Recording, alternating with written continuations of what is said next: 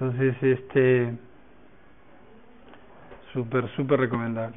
¿Y ese, este libro está en las librerías acá o lo tenés comprar por internet? No, mira, debe estar, sí, sí, sí, porque, porque digamos, está Samantha bastante a Océano.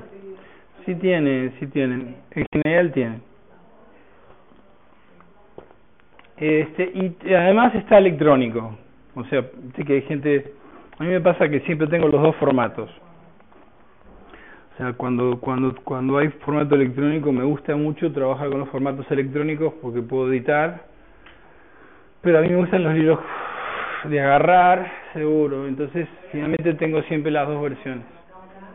Hola, bienvenida. Encantado. Gabriel, mucho gusto, por favor. Hola, hola. Así que bueno, este y Jorge, Jorge de alguna manera es un referente desde el lugar de la experiencia del curso de milagros. A veces a mí me gusta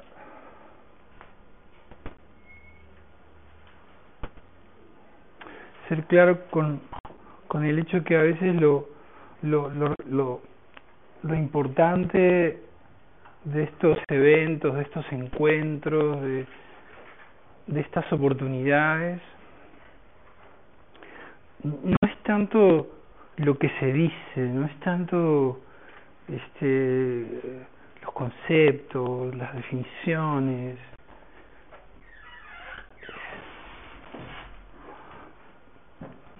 yo siento que que lo más importante es lo que se siente en los espacios compartidos. O sea, la actitud con la que nos relacionamos. O sea, a veces uno piensa que, que, que estos encuentros tienen que ver con, con la acumulación de conceptos, y no porque la acumulación de conceptos no sea conveniente en algún momento, o porque no corresponda en algún momento del estudio del aprendizaje racional o conceptual intelectual, pero experiencia de lo compartido, lo actitudinal, lo que se muestra más allá de las palabras, de las definiciones, es lo que más nos llega, es lo más relevante. Yo me acuerdo siempre una anécdota este, de Francis Lucille. Francis Lucille es un neo-advaita. Otro día hablaremos de la Advaita, pero bueno, son Advaitas contemporáneos, o sea, modernos, por decir así, este, pero de una profundidad hermosa. Y entonces, este, Francis Lucille eh, tuvo la oportunidad de, de conocer a este a Nisargadatta. Entonces, un día este Nisargadatta se va a visitar el ashram de otro maestro. Nisargadatta va a visitar a este otro, ¿no? Porque hay muchos, muchas escuelas, ¿no?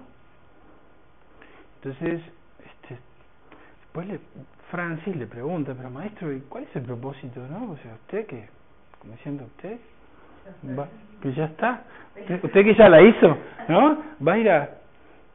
Y, y le dijo, no, simplemente fui a ver cómo se atan los zapatos. ¿Vemos la metáfora? No fue a buscar nada en específico, fue a sentir lo que se sentía estar en ese lugar. ¿no? Y le dijo, una broma le dijo, simplemente fui a ver cómo se atan los zapatos. No había un concepto que analizar, nada que revisar, nada, era simplemente estar en un lugar donde se comparte la paz, el amor, la verdad, la conciencia. ¿Mm? Y, y eso yo creo que bueno, que es algo que a lo que todos nos podemos ir acostumbrando de a poquito. ¿sí? O sea que estas semanas que nos vamos a encontrar por aquí sean honrando esa unidad, honrando la equidad, la igualdad, yo no voy a dejar nunca de ser un estudiante del curso de milagros. Es como una filosofía de vida, así que no termina nunca, porque vives con eso. Es lo que, lo que te mueve, lo que te inspira. Y eso no te hace diferente, ni especial.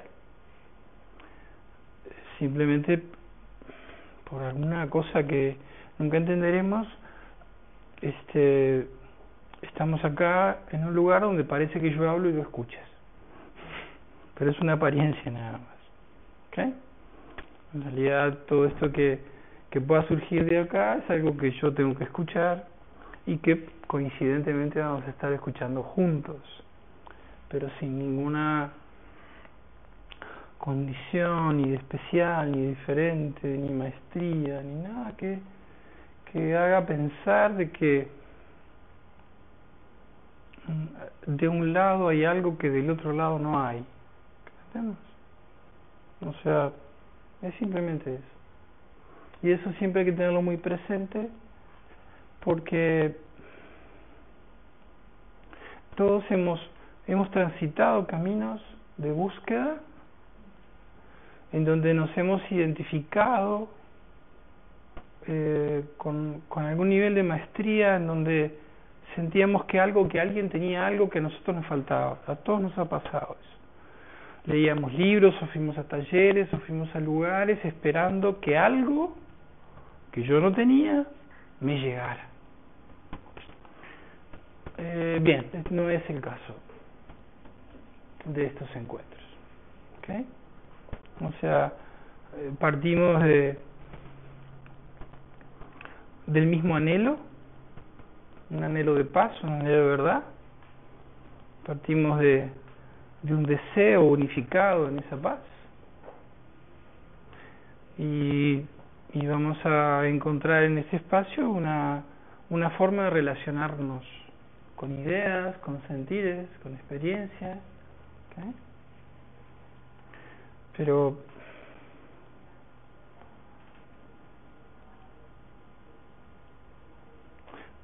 no hay nada que Gabriel pueda enseñarte.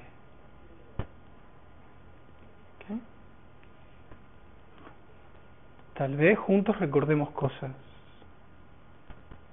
Tal vez algunas cosas que son parte de nuestra amnesia se recuerden. Que parece una enseñanza, pero que simplemente es como un, encontrarnos en ideas juntos. ¿Sí? No, no como como que hay algo en un lugar que a mí me falta y que quiero adquirir o conseguir. ¿okay? Porque todo aquello que yo crea que puedo conseguir obtener se transformará en mi vida en una idea que temeré perder. ¿Ok? Entonces, ¿a qué fuiste? Ah, me dijeron que no me van a enseñar nada. ¿Ok? Y que no voy a obtener nada. ¿Y para qué vas? Ah, esa es la cosa vamos a, a conocernos, a encontrarnos, a, a descubrir, eso, a descubrir juntos. ¿okay? Este, porque es como el curso de milagros eh, es una obra de arte. Está escrita en verso shakespeariano, en inglés, lógicamente. Quiere decir, está escrita en pentámetro yámbrico, o sea que con la misma dificultad que se escribió Hamlet, está escrito el curso de milagros. Quiere decir que tiene prosa, tiene verso. Claro, cuando lo traducen, no, no podemos esperar que lo tenga, lógicamente. Pero claro, cuando uno este, toma en contacto con la versión original y bueno, y con, lógicamente con los referentes que trabajaron con la versión original, queda impactado con eso, ¿verdad? Porque uno dice, menudo verso, ¿no? Y sí, es una obra de arte. Y las obras de arte tienen, tienen aroma, tienen sensaciones, tienen, tienen mucho más que palabras. Lo que nos pasa habitualmente con el curso de milagros es que este, iniciamos todos con un abordaje intelectual y claramente el curso está escrito en un lenguaje que nuestro intelecto va a rechazar, obligadamente va a rechazar. Si tú lo abordas intelectualmente, vas a tener una aproximación intelectual al curso y luego en la medida que se construya ese intelecto lo vas a rechazar, lo vas a querer tirar por la ventana, porque ¿eh? esa es la experiencia eh, que de alguna manera este, inicialmente encontramos en casi todos los estudiantes del curso de milagros. Como nos dimos cuenta de eso hace un tiempo, porque cometimos nosotros ese error, estando en México se nos ocurrió hacer un abordaje del curso de milagros sin el curso. Oh. Pues claro, íbamos a todos los grupos y todos leían los párrafos y interpretaban y cosas y yo decía, sí, pero vamos, ¿qué quiere decir? ¿Qué quiere decir? El curso está, vamos a ser súper ortodoxos en cuanto a las ideas del curso, o sea, no, no van a escuchar ni una idea que se salga de lo que está escrito en el curso de milagros, pero vamos a hacer un abordaje eh, absolutamente didáctico, práctico, sentido de las ideas del curso. ¿Como para qué? Como para que lo puedas usar y al mismo tiempo estudiar. ¿Entendemos eso? O sea que yo, si yo conecto los puntos de la experiencia del curso con mi cotidianidad, y luego, bueno, empiezo a leer el texto, empiezo a hacer las lecciones, empiezo a hacer, ¿sí? Este, lo que invita a hacer el curso, maravilloso. ¿Okay? Pero no vamos a hacer un abordaje, en este caso, este puntual o específico porque el curso realmente está planteado como una herramienta autodidacta. Estas ideas de juntarnos, de facilitarnos, de acompañarnos, de, y forman parte un poco de esta cosa bonita que tiene el camino de la conciencia, de, de, agruparnos, de encontrarnos, de religarnos en, una idea común, en un sentir común de paz. Y y por eso vamos a usar estas cuatro sesiones con el propósito de, de, tener muy claro los alcances del curso de milagro y su práctica. Y que entre sesión y sesión podamos ir allá afuera y darnos cuenta cómo opera esto y confrontarnos con la práctica. ¿Okay? Tiempo para revisar conceptos, para intelectualizar, para... Sí, sí, eso va a haber tiempo, siempre hay tiempo para eso. Si realmente sientes un llamado por el curso de milagros, te va a acompañar el resto de tu vida. Es una obra tan consistente, ¿sí? Yo me acuerdo que los grupos que tenía en México eran grupos abiertos. Abierto significaba que, qué sé, tenías cinco o seis grupos y, si, eran abiertos, no sabías quién iba a caer ningún día. Y yo iba y tal, tenía mi tenía una secuencia, porque aparte siempre me gustó preparar material y entregar material, tenía una secuencia. Pero no había una secuencia para la gente, invitaba a un amigo y caía alguien pumba ese día por primera vez. Y ese era, ese era mi punto de referencia, si el que llega por primera vez se tiene que ir sintiendo algo. Y y volvíamos a ese punto. Es tan consistente lo que enseña el curso de milagros que hasta los más escépticos se rinden. No quiere decir que lo compartan, no quiere decir que, ¿eh? o sea,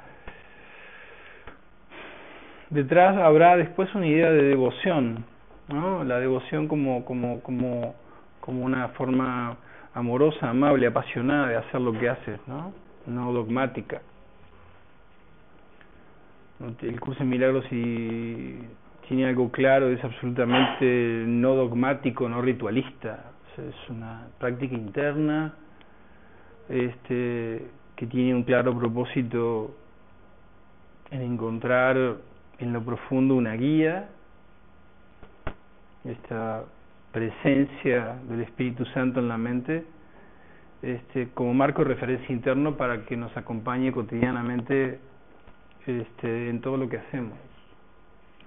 Es como a veces dicen por ahí, es como salir del piloto automático y empezar a operar con, con una guía, con un GPS que sabe, que sabe por dónde ir y, por dónde va la cosa. Y hay una cosa que siempre nosotros tenemos que, que, que compartir, es, es el hecho de que poco a poco en este abordaje que vamos a hacer, vayamos soltando toda expectativa de que esto que vamos a compartir o tu estudio posterior del curso de milagros tenga alguna repercusión en tu experiencia formal.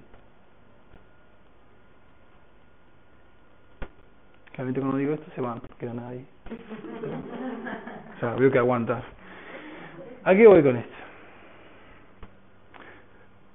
Las espiritualidades perennes, o sea, las espiritualidades que tienen esta característica de ser como ancestrales y que van más allá del tiempo, tienen una característica común, que son puramente no duales, y segundo, tienen un único propósito que tiene que ver con, la sabiduría, con lo interno, con lo profundo, con, con lo esencial. No importa si lo encuentras en el taoísmo, en el budismo, en el hinduismo, en el sufismo, donde lo busques vas a encontrar esta nueva relación con tu esencia, con tu ser, con tu naturaleza verdadera. Y ese es, este es el camino del curso de milagros.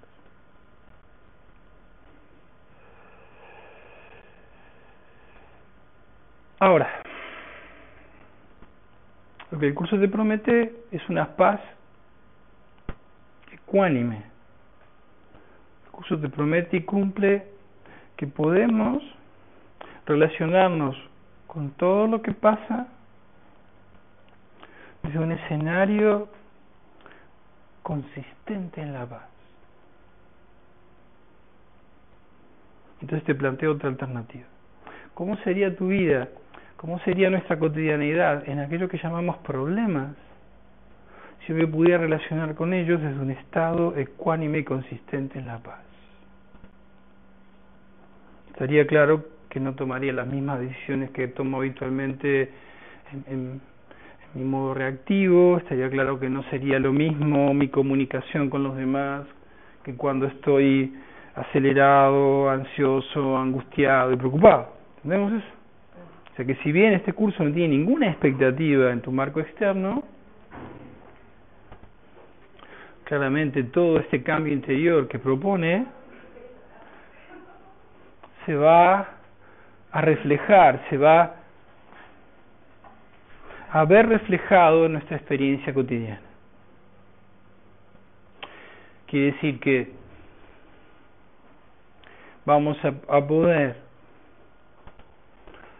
seguir con la normalidad de nuestro suceder, haciendo lo que hacemos habitualmente. Pero tomando decisiones desde un lugar interno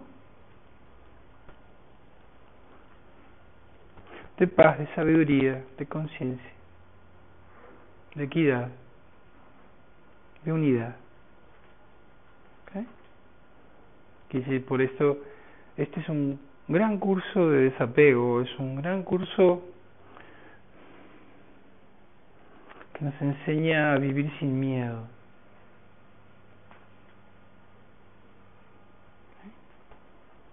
Pero de vuelta.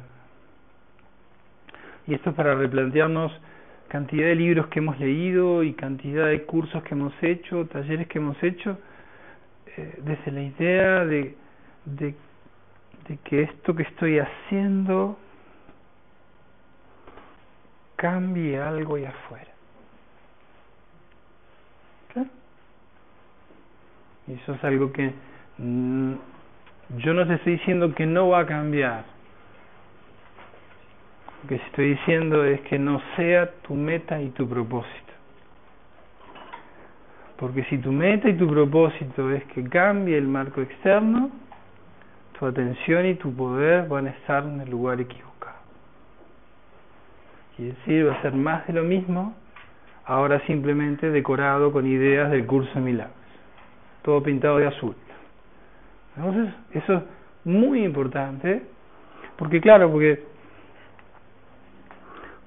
así como te decía, no, no nos juntamos acá eh, a escuchar ideas novedosas. No nos juntamos para este para ver un conjunto de técnicas. No, nos juntamos para sentir que es posible, que hay una posibilidad en nuestra vida de vivir en paz y guiados por una paz interna que es el recuerdo de la verdad en nuestra mente.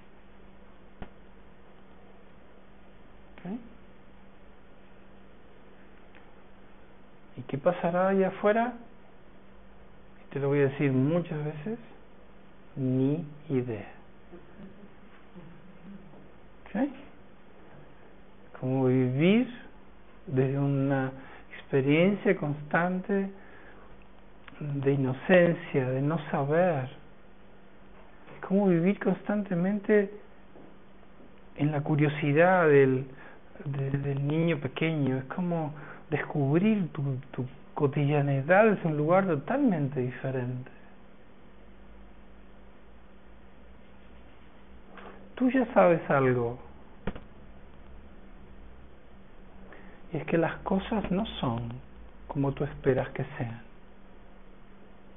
Ya lo sabes eso, ¿verdad? Ya nos hemos dado más de un tropezón queriendo que las cosas sean de una determinada manera. ¿Verdad? Eso ya lo sabes, no porque te lo hayan enseñado, sino porque está ahí, encarnado en ti, ya lo has vivido, es parte de tu experiencia. Ahora la vamos a profundizar un poco más, porque finalmente vamos a, a darnos cuenta que no va a haber de nuestra parte un interés de que algo sea diferente que como es.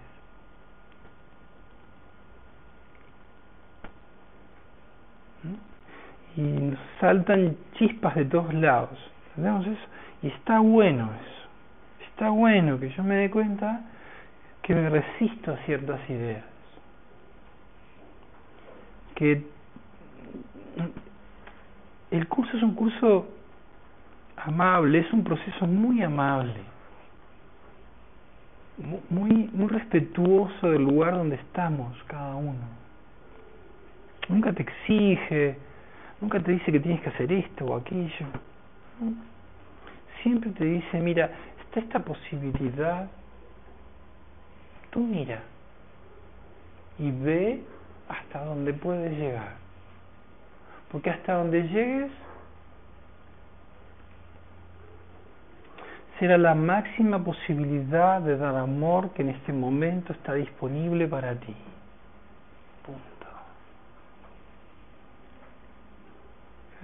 Entonces, claro, es otra manera ¿eh? de ver la vida, de vivirnos, de relacionarnos, de hacer lo que hacemos. Es muy bonito.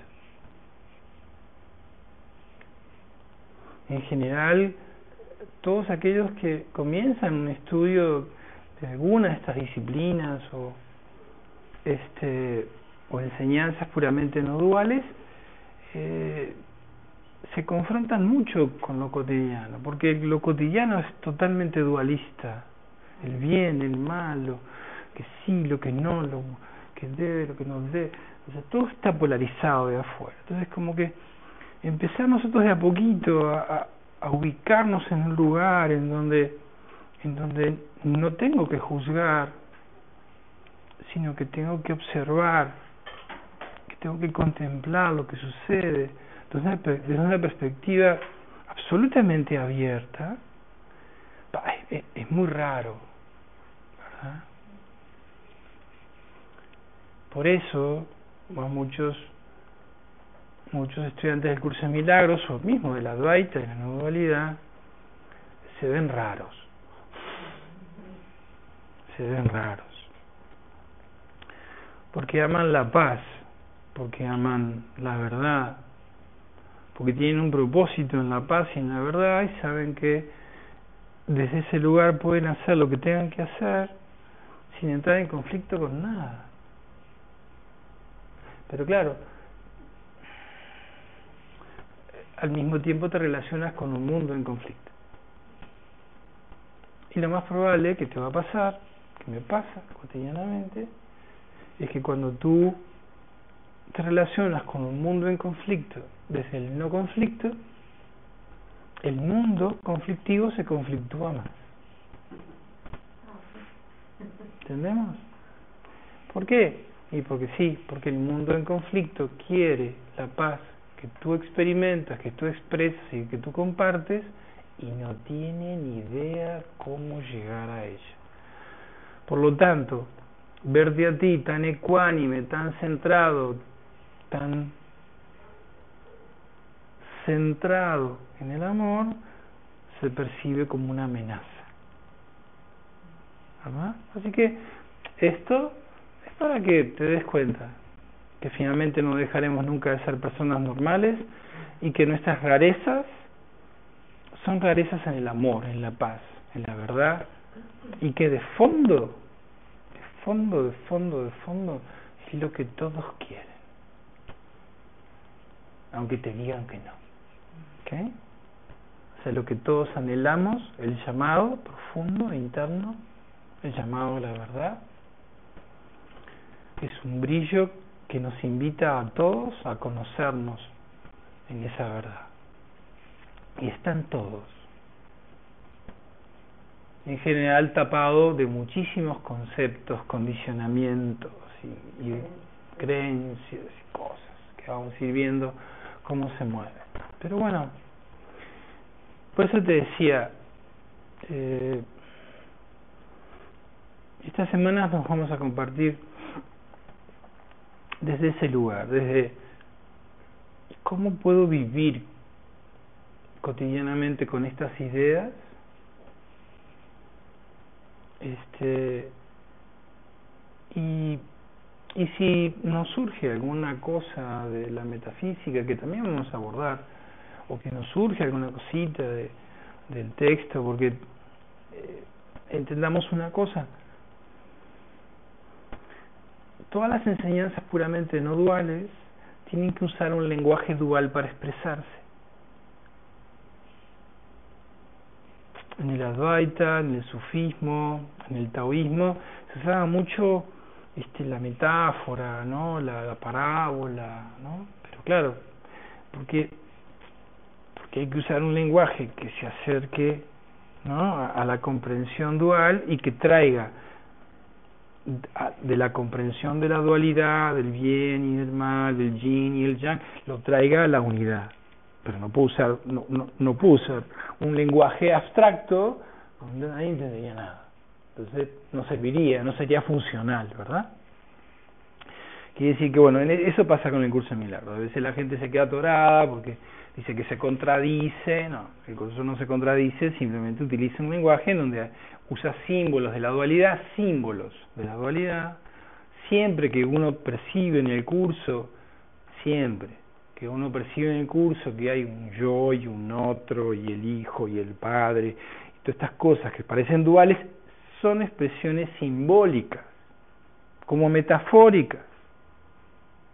Como la parábola dijo Pródigo, que no es un cuento, es una parábola, es igual, pero es una forma de poder acercarnos conceptualmente ideas absolutamente abstractas, como la de la unidad, como esto de que finalmente detrás de todo este marco de apariencias hay una esencialidad común que todos compartimos a la que todos nos queremos despertar, que todos queremos recordarnos allí. Y que esta transitoriedad, ¿sí? en el marco formal, en estos personajes, que son estos yo individuales que representamos, este, sirve ahora al propósito de ese despertar. Entonces el curso de milagros es, es un, como una especie de, de, gran traductor de, de lo dual a lo no dual.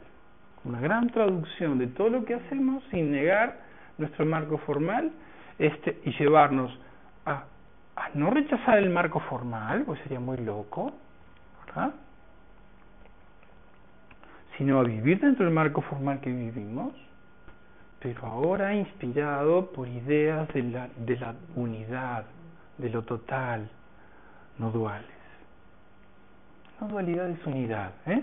Vamos a esto porque, bueno, eh, eh, la filosofía que, que abraza este curso de milagros es la no dualidad, pero entendamos que cuando hablamos de no dual, estamos hablando de la idea de un uno donde no hay dos, de un uno uno, que es tan abstracta que nos cuesta abrazarla de entrada, porque acá todo es tuyo, aquel, este, el otro, el grande, el chico, el bueno, el malo, ¿no? Todo esto está ¿eh? demasiado, este, demasiado polarizado como para que nosotros de entrada, ¿eh? salvo que nos toque en suerte una especie de iluminación espontánea que creo que no, este, porque no, creo que a mí no me va a tocar. Yo soy de los de los que tienen que trabajar así, sí, sí, lo mío es así, es laborioso. Este, pero, pero sí me gustaría eh, que el material que yo les voy a compartir acá lo tienen, ¿eh? o sea, es que simplemente es una forma didáctica de, de, acercarnos a algunas ideas que yo creo que, que está bueno que, que que las revisemos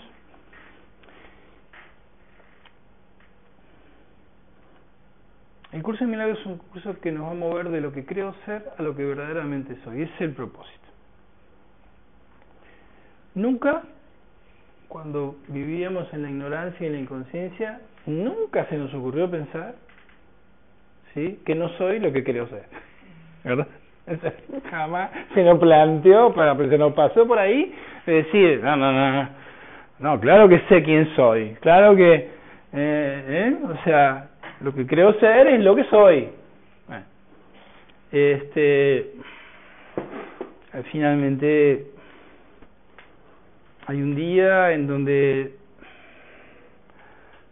todos empezamos a tener experiencia de lo que verdaderamente somos, experiencias del ser, experiencia de unidad, experiencia de conexión, experiencias reales.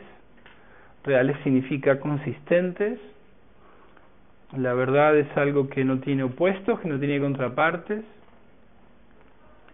Empezamos a tener como momentos de lucidez, de luz, de claridad. Y nos empieza a llamar un poco la atención a algo más allá de todo este juego de de, de, de quién creía ser. Este juego de, de, de lo personal, de lo individual, de la lucha, del esfuerzo.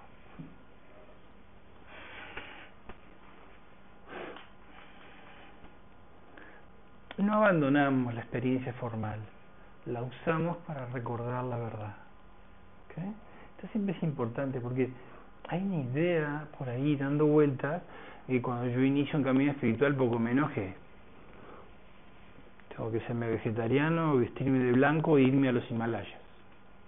No, en este camino no. En otros puede ser, y puede ser muy útil para los que les toque hacer eso. Pero en este caso, lo que está planteado es que yo empiece a cuestionarme la idea de lo que soy, de qué soy, quién soy, porque entonces me empieza a plantear decir, bueno, che, esto, esto que creía ser no, funciona, porque claro, fíjate, el que cree ser, o sea, la persona, está siempre insatisfecha. ¿Conoce alguna persona que esté satisfecha? No, no hay. Busca alguna persona que esté satisfecha como persona, como personaje, como individuo. No hay ninguna. Todas le falta poquito, le falta no sé qué, le sobra de acá, le falta. Siempre hay insatisfacción. Dice que el marco de lo personal, de lo que creo ser, el marco ilusorio, se rige fundamentalmente por una idea de insatisfacción. Y vamos a plantearlo de una manera muy directa. Está raro, ¿no? Vivir insatisfecho, como que, ¿verdad? Como que la idea de vida, vida e insatisfacción, como que no cuadra, ¿no? Como que vivir insatisfecho eh, parece, ¿no? Una cosa que no, no tiene sentido. O sea, vida es vida, vida es satisfacción, vida es plenitud, verdadera vida. ¿Ok? No eso que llamábamos vida cuando vivíamos en la ignorancia, ¿no? Era eso del burrito de carga que va y se esfuerza y hace más y un poco más y es reconocido y luego castigado y entonces se... No, no, no, eso ya no. ¿Okay? Entonces, claro, yo siempre me acuerdo de Pilar de Chardin,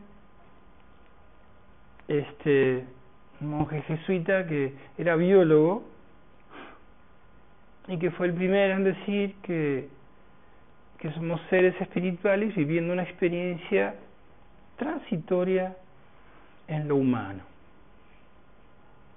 Bueno, los comulgaron automáticamente, ¿no? ya. Después de eso dijeron, no, seguí con la biología porque acá no, ¿no? Pero claro, o sea, definirnos como seres espirituales viviendo una experiencia transitoria en el cuerpo, en la humanidad, en el mundo. Ahí está lo que soy y lo que creo ser. ¿no? no porque niego lo que creo ser, sino porque le doy una dimensión hacia lo que verdaderamente soy. ¿no? Esta idea del ser, del espíritu, de la verdad, de la conciencia con mayúscula. Entonces, este, a todos nos encantaría darnos cuenta que lo que creemos ser no es nuestra identidad, que estamos identificados con un personaje carente, escaso, limitado, personal, estamos identificados con una personalidad, con un cuerpo, con una forma. A todos nos encantaría este, saltar de acá para allá, ¿no? O sea, saltar de esta idea de lo que creo ser a la realidad, a lo que soy. Eh, eso sería una experiencia como de revelación espontánea, que bueno, este, algunos este, les ha tocado vivir esa experiencia. Siempre me acuerdo de la experiencia de Ramana Maharishi. Ramana tuvo una, una revelación espontánea. Era, era un neófito, o sea, no sabía nada de espiritualidad ni de nada, nada, sabía nada de nada. Y tuvo una experiencia cercana a la muerte o como él dice, se murió y cuando se despertó tenía toda la lucidez del mundo. Entonces, ¿qué tuvo que hacer? Tuvo que juntarse con otros que le explicaran lo que le había pasado. o sea, nosotros estamos por el otro lado. Empezamos, vamos armando la cuestión para entenderle cómo es y a ver si un día más o menos nos acercamos ¿no? a, a, a la experiencia del ser. Y este y y por eso, por eso iba a la idea de decir, bueno, eh, el camino que nosotros tenemos que recorrer ahora es a través de la mente dividida. O sea, para el puente que vamos a cruzar, es como si nosotros, eh, y ya iremos viendo con un poco más de detalle esto más adelante, para llegar a lo que queremos ser, tuvimos que cruzar este puente en esta dirección, tuvimos que, la caída de Adán, ¿no? Tuvimos que caernos acá, ¿verdad? Eh, recorrer este puente en esta dirección para, bueno, y lógicamente olvidarnos de aquello. Si, si, si me acordara, cruzaría enseguida. Si me diera cuenta que me metí acá en el infierno, inmediatamente pegaría la vuelta. Pero no, estamos este, amnésicos absolutamente. Este, pero ahora, con conciencia, ahora desde este camino de despertar, del camino de la no dualidad o del curso de milagros, la alternativa es cruzar este puente de la ilusión a la verdad, ¿no? Este, de la experiencia formal a la experiencia del ser, pasando por la experiencia perceptual. Que si ahora empezamos a tener conciencia que, que bueno que hay una mente, una mente dividida, empezamos a mirar eh, a la mente reactiva, a la mente programada, empezamos a mirar al ego, cosa que antes en el, en, el automatismo y la ignorancia que vivíamos acá, ni idea. Claro, ahí está. Y, y sabes que hay una cosa interesantísima, y es porque una de las cosas por las cuales el, el, el curso de milagros es, es una obra consistente, magistral, es porque no hay otra que desglose el sistema de pensamiento del ego como lo hace el curso de milagros. Por eso a veces se hace hasta como pesado, porque es muy reiterativo, habla mucho del miedo del ego, los miedos del ego, habla mucho del ego. Prácticamente este, más de la mitad del libro de texto está centrado en, en que nosotros podamos darnos cuenta de cómo opera este sistema. Porque dice, bueno, si yo empiezo a darme cuenta cómo opera el sistema, lo puedo desarmar. Por eso muchos psicólogos transpersonales, mucha gente que ha estudiado la psicología, incluso la psicología cognitiva, han estudiado el curso de milagros como una forma de tomar el mito, porque es un mito, es un modelo de la mente dual, para representarlo en su praxis. ¿okay? O sea que es, es esa consistencia el análisis la revisión que el curso de milagros hace de la mente programada, de la mente del ego. Ahora, como yo te dijera que de aquí en más vamos a empezar a darnos cuenta a qué parte de la mente estamos escuchando, a qué parte de la mente estamos siguiendo. Como si dijéramos de otra manera, ¿quién guía nuestros pasos? ¿Qué maestro estás escuchando? Ese es un gran paso, ¿eh? O sea,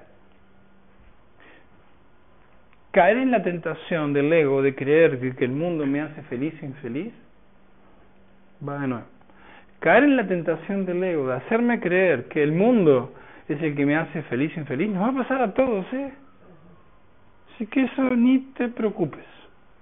Al ratito vas a estar, día más, día menos, te va a pasar te vas a enojar porque el ómnibus no sé qué, porque tu hijo no sé cuánto, porque el fulanito no sé qué, o porque el político no sé cuánto. Eso nos va a pasar a todos. La clave ahora es que en lugar de yo seguir el carrusel de pensamientos que me lleva a la ignorancia, que es el propósito que el ego tiene con eso, me dé cuenta y automáticamente deshaga esa construcción pensada y me mueva hacia la mente correcta. Quiere decir, un estudiante de curso de milagros se enoja, se pone triste, tiene buenos días, tiene malos días, es un tipo normal, solo que sale rápidamente de esas situaciones conflictivas porque se da cuenta. Porque uno pensaría, no, ya, uff, como está superado, camina sobre las nubes. No, no, no, no, no, no. Yo siempre decía esto en México y se reían, como todo el mundo vas por la calle y pisas caca. No, diciendo, no, no, eso no te puede pasar. Sí, pasa, nos pasa a todos, se te pincha una rueda, o sea, pasa la misma cosa que le pasa a todo el mundo, pero tenemos la alternativa de darnos cuenta de que observada, observada, mirada, la mente errada, la percepción errada, podemos tomar la decisión de mover nuestra intención, nuestra atención hacia la mente correcta, hacia el Espíritu Santo. Eso también es otra cosa. Tú sabes que el mismo curso de milagros eh, le llama al Espíritu Santo de muchas maneras. ¿sí? El curso llega a Occidente con un claro propósito y es reinterpretar la simbología judío-cristiana por eso usa la simbología judeocristiana. porque uno de los grandes temas de Occidente era, era el peso de, la, de, la, de la cultura judío-cristiana. O sea, la Biblia, los testamentos, eso está... entonces, claro, usar los mismos símbolos desde otra perspectiva. Traducir esos símbolos, que eran símbolos de culpa, de miedo, de dolor, de separación, a símbolos de unidad, de conciencia, de verdad, de amor, es realmente muy representativo. Quiere decir que entonces nosotros en lo cotidiano vamos a aprender a mirar el mundo ilusorio no nos hacemos drama con la palabra ilusión. Ilusión asocia a una idea muy simple, cambia. En el mundo no hay absolutamente nada que no cambie. Todo cambia. Todo aparenta una cosa y luego aparenta otra, ¿verdad? Todo parece ser de una manera y luego parece ser de otra. Tus grandes amores terminan siendo grandes odios. Esas cosas, ¿no? Todo está muy así. No hay nada que tú puedas decir en el mundo que sea verdad. Porque la condición que la verdad tiene, tiene que tener para ser verdad, para ser realidad, es que nunca cambia y que aplica para todos sin excepción. Y te vas a dar cuenta que acá en el mundo no hay nada que cumpla esas dos condiciones.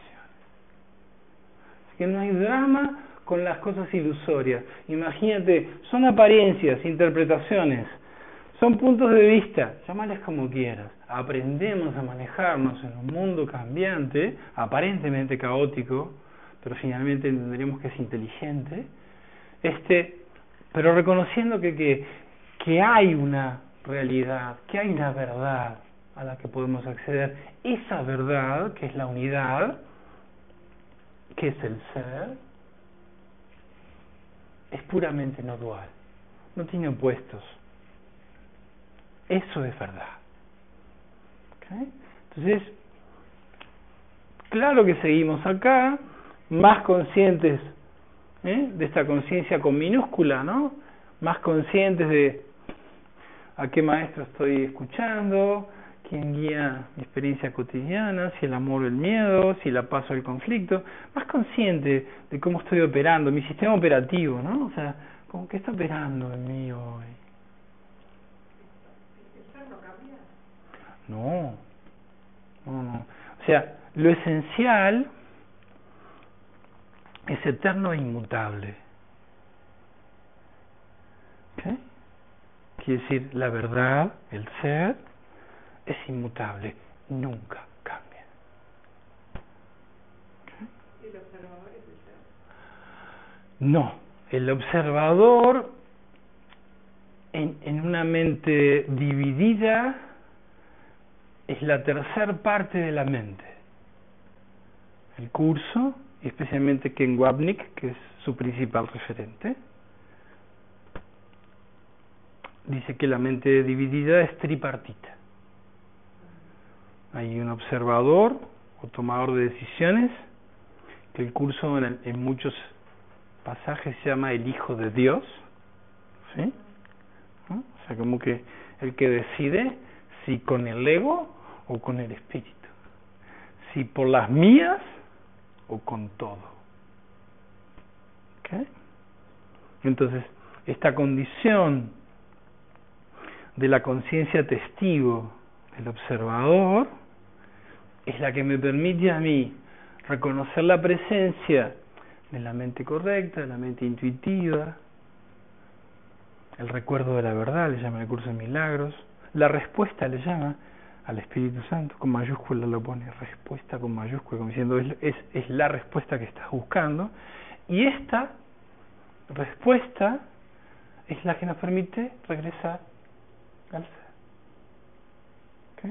Es como si el Espíritu Santo usara todas nuestras metidas de pata para traducirlas al amor. Como si usara todo lo que nosotros antes usamos para hacer un drama, para quejarnos, molestarnos, lo usara para recordar nuestro ser, nuestra identidad, quién soy. Ese punto, esa conciencia testigo, esa condición del observador, es sin duda para todos nosotros una de las metas principales de este curso. Que tú regreses al lugar, dice el curso, donde se tomó la decisión. que regreses al lugar donde metiste la pata, de comillas, ¿no? no hay, todo, finalmente estamos hablando metafóricamente y usando símbolos para entender esto, ¿no? O sea, sí, eh, la mente se dividió a partir de la idea de que podía ser algo apartado, separado de Dios, aunque como dice el curso, la respuesta se instaló automáticamente, quiere decir que a partir de la idea de que podía haber el hijo pródigo, ¿no? Un autoexilio, ¿no? ¿Por qué Jesús instala rápidamente la parábola del hijo pródigo? ¿Qué idea tenía en su tiempo histórico la gente con relación a los hijos de Dios. El Hijo de Dios había sido expulsado del cielo por el pecado. Es decir, había una ira de Dios que había mandado a Adán y a Eva afuera. Entonces, claro, la idea que la gente tenía en su tiempo histórico era que habían hecho algo tan malo que había generado la ira de Dios y se habían ido, los había echado. ¿Sí? Entonces cuando Jesús instala en el lenguaje de ese tiempo, en la metáfora, en la parábola, al hijo pródigo ubica claramente la idea de autoexilio, la decisión tomada de dejar mi hogar. Y la palabra hijo pródigo representa claramente el momento donde tomamos la decisión en favor del ego. Y el viaje del Hijo Pródigo es este viaje que estamos haciendo nosotros. Después de haber intentado todo lo que tratamos de hacer por nuestra cuenta, dijimos, seguro dijimos, che, la verdad que en la casa de mi padre estaba re bien y pegamos la vuelta. ¿Verdad? Claro, pegar la vuelta es desandar camino. Cruzar el puente de regreso, hay que andar camino. Eso es lo que estamos haciendo nosotros, andar camino. Haciendo camino al andar, solo que con un propósito, el propósito del perdón, del amor, de la unidad. Es otra manera de ver la vida.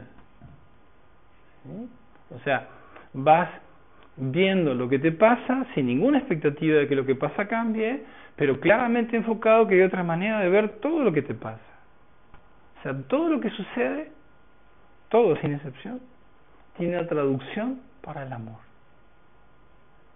Y, y bueno, si tú tu mente pensante, el ego te no, no, pero esto no, eh, esto otro tampoco, eh, no importa. Vas a ver que todos tenemos conceptualmente limitaciones y excepciones. Eso siempre me planteo esta idea. No empezamos un camino con nuestros retos más difíciles, ¿verdad? Sería muy desmotivante para cualquiera, ¿sí? Que nos juntáramos acá y y, ay, ¿sabes qué? Mira, mañana se corre la maratón de Montevideo, vamos. Oh, maratón 42 kilómetros. No, aguant no, pará, me voy a preparar. No, no, para la que viene. ¿No? Nadie, sin estar preparado, saldría a correr 42 kilómetros. Esto es igual. Estamos hablando de unidad, de perdón, de amor, de conciencia, claramente no nos estamos planteando de entrada todas aquellas situaciones específicas y particulares que tú consideras más intensas en tu experiencia. Llegarás a ellas también. ¿Entendemos esto? Hay una concepción de lo, de, lo, de lo simple a lo complejo, de lo fácil a lo difícil. No, pero es que lo mío es la relación con mis padres. Sí, sí, está claro que vamos a llegar ahí. Pero si estás todo el día quejándote, todo el día de mal humor y todo el día con cualquiera que te cruces, estás de mala, eh, el tema de tu padre, olvídalo, no hay ni, ni por ahí. ¿No? Capaz que el primer abordaje que podemos hacer es decir, bueno, realmente ahora podría ver todas las relaciones de mi experiencia cotidiana de otra manera. Y esas, que son mis lecciones más específicas, más particulares, que yo considero más intensas y que el curso aclara de que no hay grados en esto, también llegarán a su tiempo y a su momento. Pero yo tendré que hacer ¿eh? Mis pininos, mis pasitos, ahí, con todo lo que va tocando cotidianamente, porque ahí es donde voy entrenando la mente. Ahí es en donde voy moviéndome de la mente reactiva a la mente intuitiva, del ego al espíritu, de mis automatismos a la guía de la verdad en la mente. Pero claro, esto, esto va a requerir de, que nosotros empecemos a, a prestar atención ¿sí? a algunas ideas que son como fundacionales del curso. O sea, por eso, por eso yo te decía, capaz que no entramos en la, en la fineza metafísica del curso, salvo que algo invite a entrar, este, pero sí tenemos que tener la claridad de cuáles son los elementos que, como decía Ken Wapnick, decía, el curso de milagros son 10 ideas repetidas 500 veces. Como diciendo, en realidad es lo mismo, he dado vuelta de muchas perspectivas. Entonces, si podemos tomar estas ideas centrales, entonces las podemos empezar a ver aplicadas a, a nuestras relaciones, a nuestro tema con, eh, con el trabajo, con el dinero, con la salud, con la comida, con lo que sea. ¿Eh? Porque finalmente, ¿de qué me serviría una filosofía que no fuera funcional en mi experiencia cotidiana? Es muy anecdótico sería, ¿verdad? Yo lo, lo que realmente quiero es ser funcional en el mundo desde un lugar en donde pueda sentir esa satisfacción que hasta ahora, desde el inconsciente, desde la ignorancia, no he sentido. ¿Okay? Y entonces, dentro de esta idea de ideas fundacionales, estas son las primeras. ¿sí?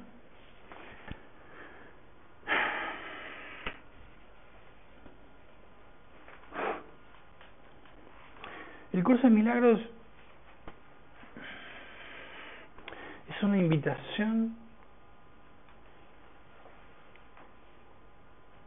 a un estado de, de, presencia consciente, a que nuestra atención, reflejada como, como el poder y la intención de nuestra mente, regrese al interior. ¿Por qué?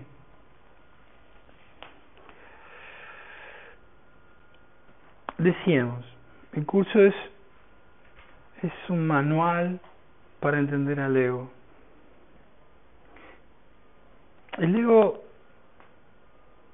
tiene dos pilares en la construcción de su paradigma, de su manera de ver el mundo. Uno es el tiempo. El otro es el afuera, lo externo. Si tú revisas tu experiencia personal miras tu experiencia personal antes de la conciencia y te vas a dar cuenta que tu mente divagaba constantemente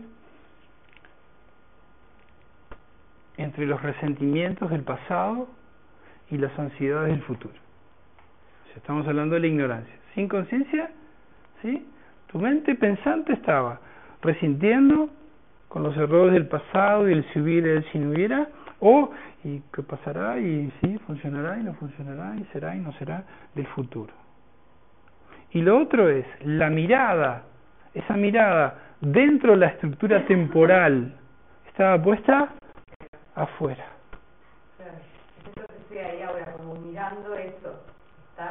Ok. Estamos, mira, o sea, mis problemas estaban afuera. Y además en el tiempo. El ego dice, mientras este esté entretenido y afuera con la diversidad y haciéndose sus rollos mentales con el pasado y futureando, está conmigo, garantizado que se queda acá. O sea, no hay forma de salir. Entonces, uno de los, de los pilares fundamentales a donde el camino del curso de milagros, el camino del perdón nos quiere traer, es al estado de presencia, al estado en donde yo tengo una atención, atención puesta plenamente en mi interior, en este momento, en este instante. Entonces, mi atención, mi atención dejó de estar, dejó de estar en el tiempo y dejó de estar afuera. Fíjate, claro, el ego se va a empezar a poner bastante nervioso porque, ¿no? O si tenía dos cositas que lo sostenían bastante bien, aseguradas, que era que tú jugaras con el tiempo para atrás y para adelante para nunca estar presente, y además que tu, tu felicidad estaba afuera y tu infelicidad también estaba afuera, imagínate que yo conscientemente empezara a desarrollar un estado interno de atención plena. De vuelta. El mundo del ego se caracteriza por la distracción. ¿Verdad? Antes miraban las estrellas, ahora miran los celulares. ¿Sí? Pero cada vez hay más distracción. ¿Verdad? Antes miraban la luna, ahora miran los celulares. Quiere decir, todo está montado para estar constantemente atendiendo lo externo. Entonces tengo la experiencia del aburrimiento, experiencias muy raras, ¿no? O sea, la vida en su plenitud y yo sintiéndome aburrido. ¿no? Esas cosas muy locas. Sin embargo, este explorar el momento presente como totalmente nuevo. Jamás el ego te va a decir esto. No, como nuevo si siempre lo mismo. No, no, no, no. Cuando tú desarrollas una atención plena en el presente, descubres en cada momento un nuevo perfume, un nuevo aroma, una nueva sensación. Claro, tiene que partir de tu intención, ¿no? Ahora es lo que yo quiero. Yo quiero hacer de cada instante de mi experiencia un instante nuevo. Si no es un instante nuevo, es viejo. Y si es viejo, es pasado. Quiere decir, es la repetición de un programa condicionado que ya fue. Pero que bueno, yo digo que se repita. Es como un bucle. Se repite una vez y otra vez y otra vez. Hasta que me doy cuenta que estoy siempre dando vueltas alrededor de lo mismo. Imagínate algo tan simple que tomarte el café de la mañana sea una experiencia nueva. Nueva. Como todos los días. No nueva nada. Entregarte la posibilidad de que en ese instante ese café despierta toda tu curiosidad, toda tu atención. Hasta tienes la capacidad de sorprenderte. Tomar el café en la mañana. Porque suena muy loco, ¿verdad? Pero no es loco. O sea, estamos tan alejados de la idea de que el presente sea siempre nuevo, que no nos damos la posibilidad de explorar y experimentar con curiosidad esa novedad. Claro, si yo voy con un condicionamiento, ya está, ya está en la cajita, ¿no? Voy a hablar con fulanito, ya sé lo que me va a decir.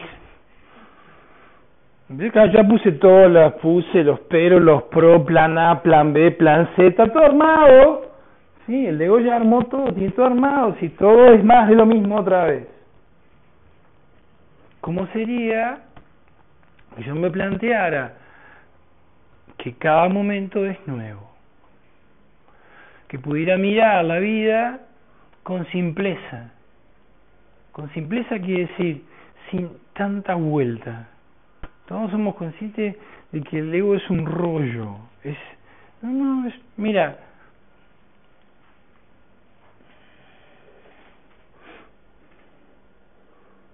como, como idea muy básica para entender la simpleza. Cuando algo pasa ahí afuera que no se ajusta a tus expectativas, o sea, que no es lo que tú esperabas, tú no sufres por lo que pasa, sino por la historia que te cuentas con lo que pasa. Por el rollo que te cuentas con lo que pasa. ¿Qué decir? Primero, si yo no tuviera expectativas, cosa que, bueno, tranquilo, no tampoco de entrada, de a poquito, ¿no? Este, pero si yo no, si yo viera las cosas con la simpleza de decir, bueno, finalmente esto es lo que está presentándose, esto es lo que en este momento es nuevo, esto es frente a lo que yo tengo que relacionarme, en lugar de yo contarme la historia de cómo debió ser y no debió y capaz que sí, sí, no, si, en lugar de yo hacerme el argumento, simplemente me ubicar en ese lugar, consciente de que todo lo que sucede es totalmente correcto, es merecedor de mi apreciación, uff, cuánto esfuerzo y cuánta energía mental me ahorraría.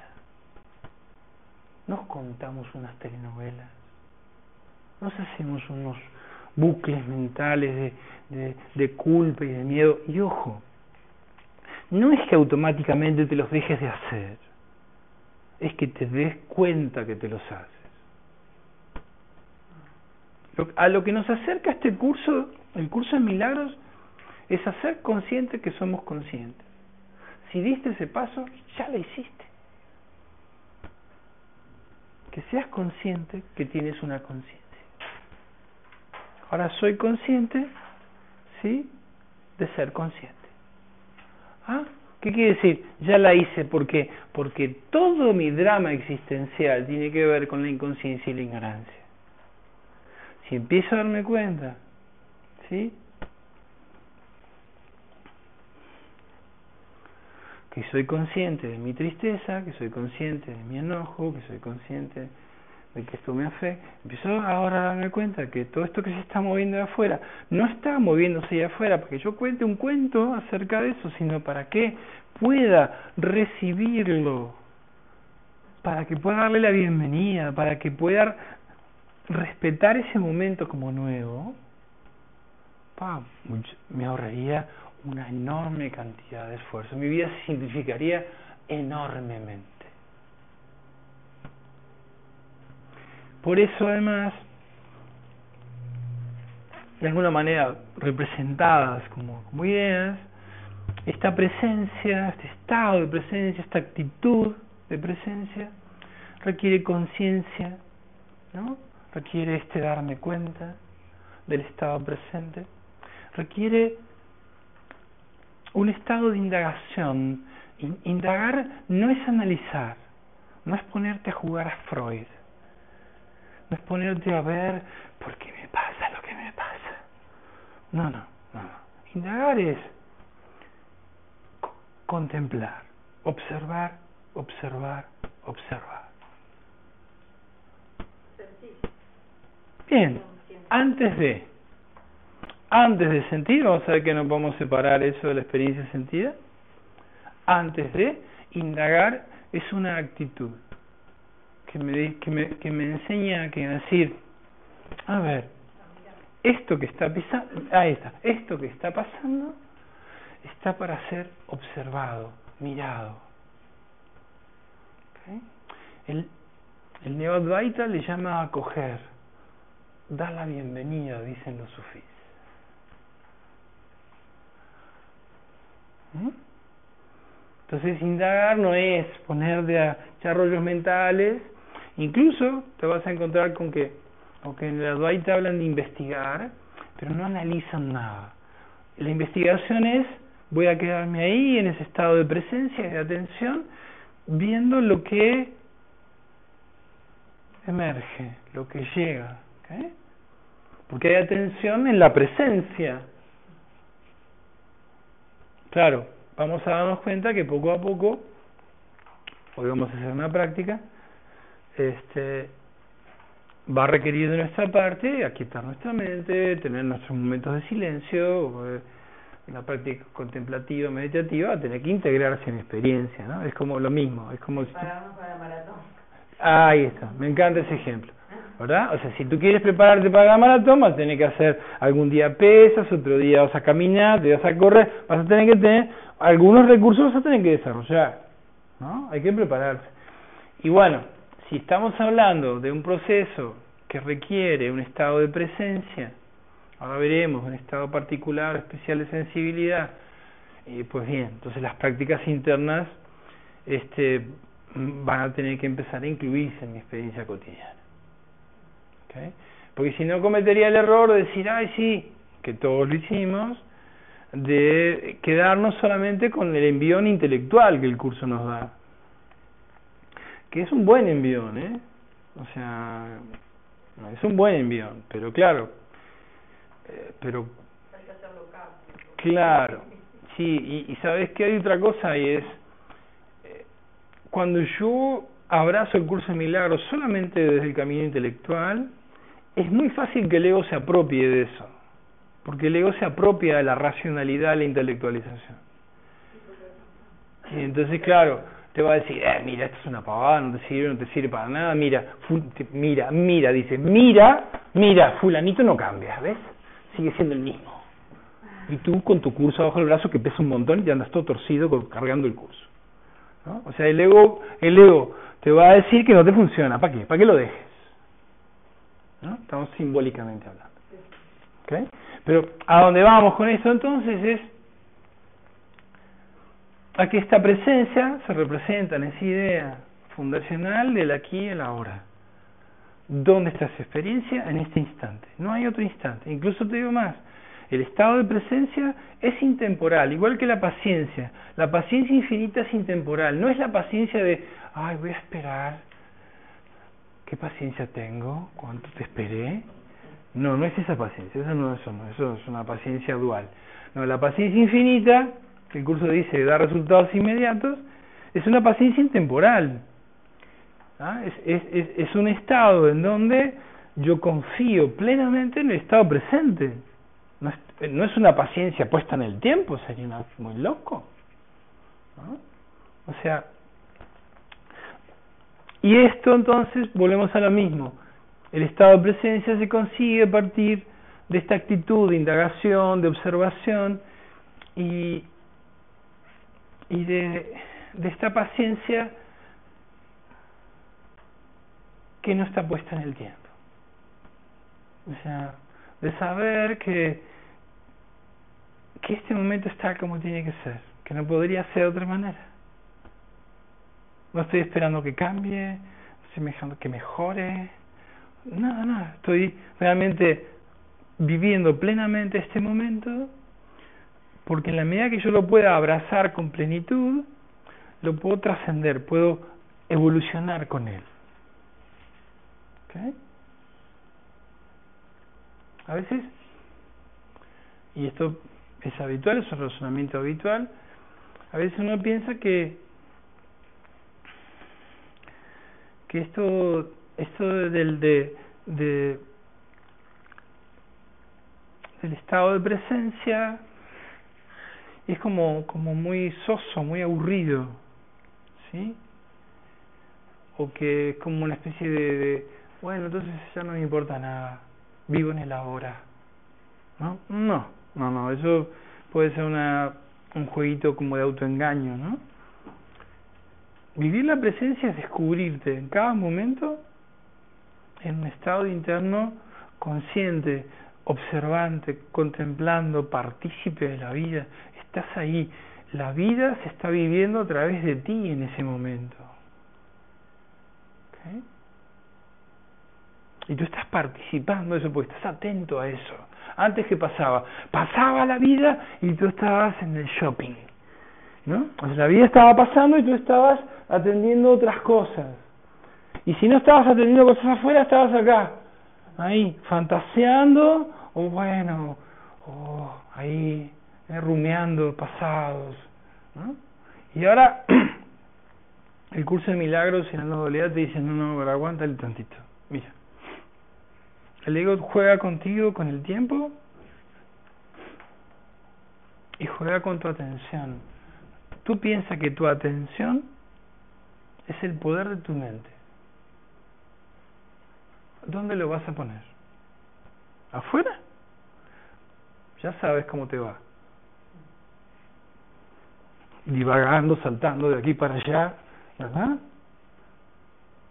O vas a empezar a, a poner tu atención, a observar, a indagar, a detenerte, a quietarte, a descubrir que cada instante es nuevo. Mañana, cuando te prepares el desayuno, cuando te lavas los dientes, cuando sales, no importa, no sé, el tráfico, las compras, la cocina, lo que tienes que hacer. Recuerda este, este loto, póntelo ahí y observa eso, que puede ser de ese momento un momento de conciencia, de indagación, de observación, un momento sin tiempo, en donde el tiempo se pausa completamente. No le tienes que decir a nadie eso, ¿eh? No se tiene que notar que estás haciendo esto, ¿eh? No, nadie se van a dar cuenta igual, alguna cosa se te va a escapar. Pero, pero no es que, no, no, tú puedes estar haciendo lo que haces cotidianamente. De hecho, los estados de presencia se expanden muchísimo en, en, en todo lo que generalmente hacemos automatizadamente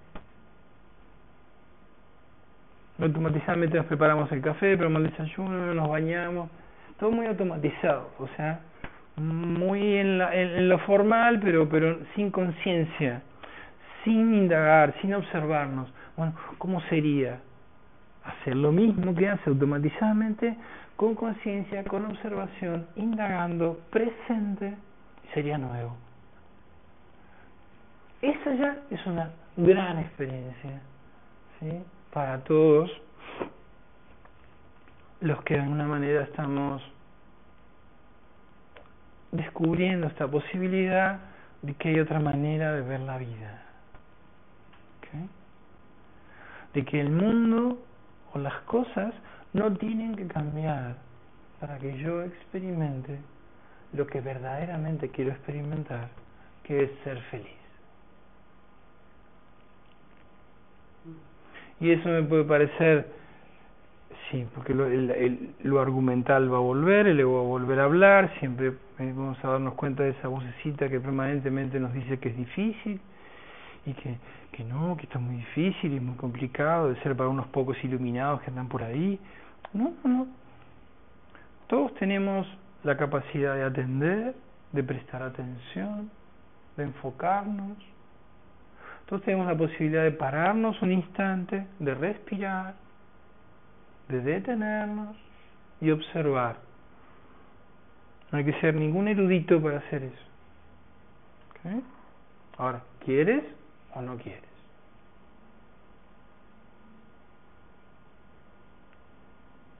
Este camino es, es, es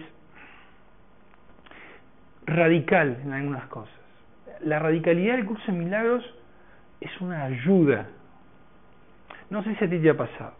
Yo en este camino, que, que bueno, he, he andado por muchas ondas, y muchas ondas de esas son como son como arcoíris, ¿no? Van ahí del rojo al azul y al violeta. Entonces entras ahí, ah, es una cosa así que no sabes ni para dónde vas. Pero bueno, el curso de milagros es blanco-negro. No te da chance no tienes escapatoria, no puedes meter de ahí a divagar en los tonos intermedios. No.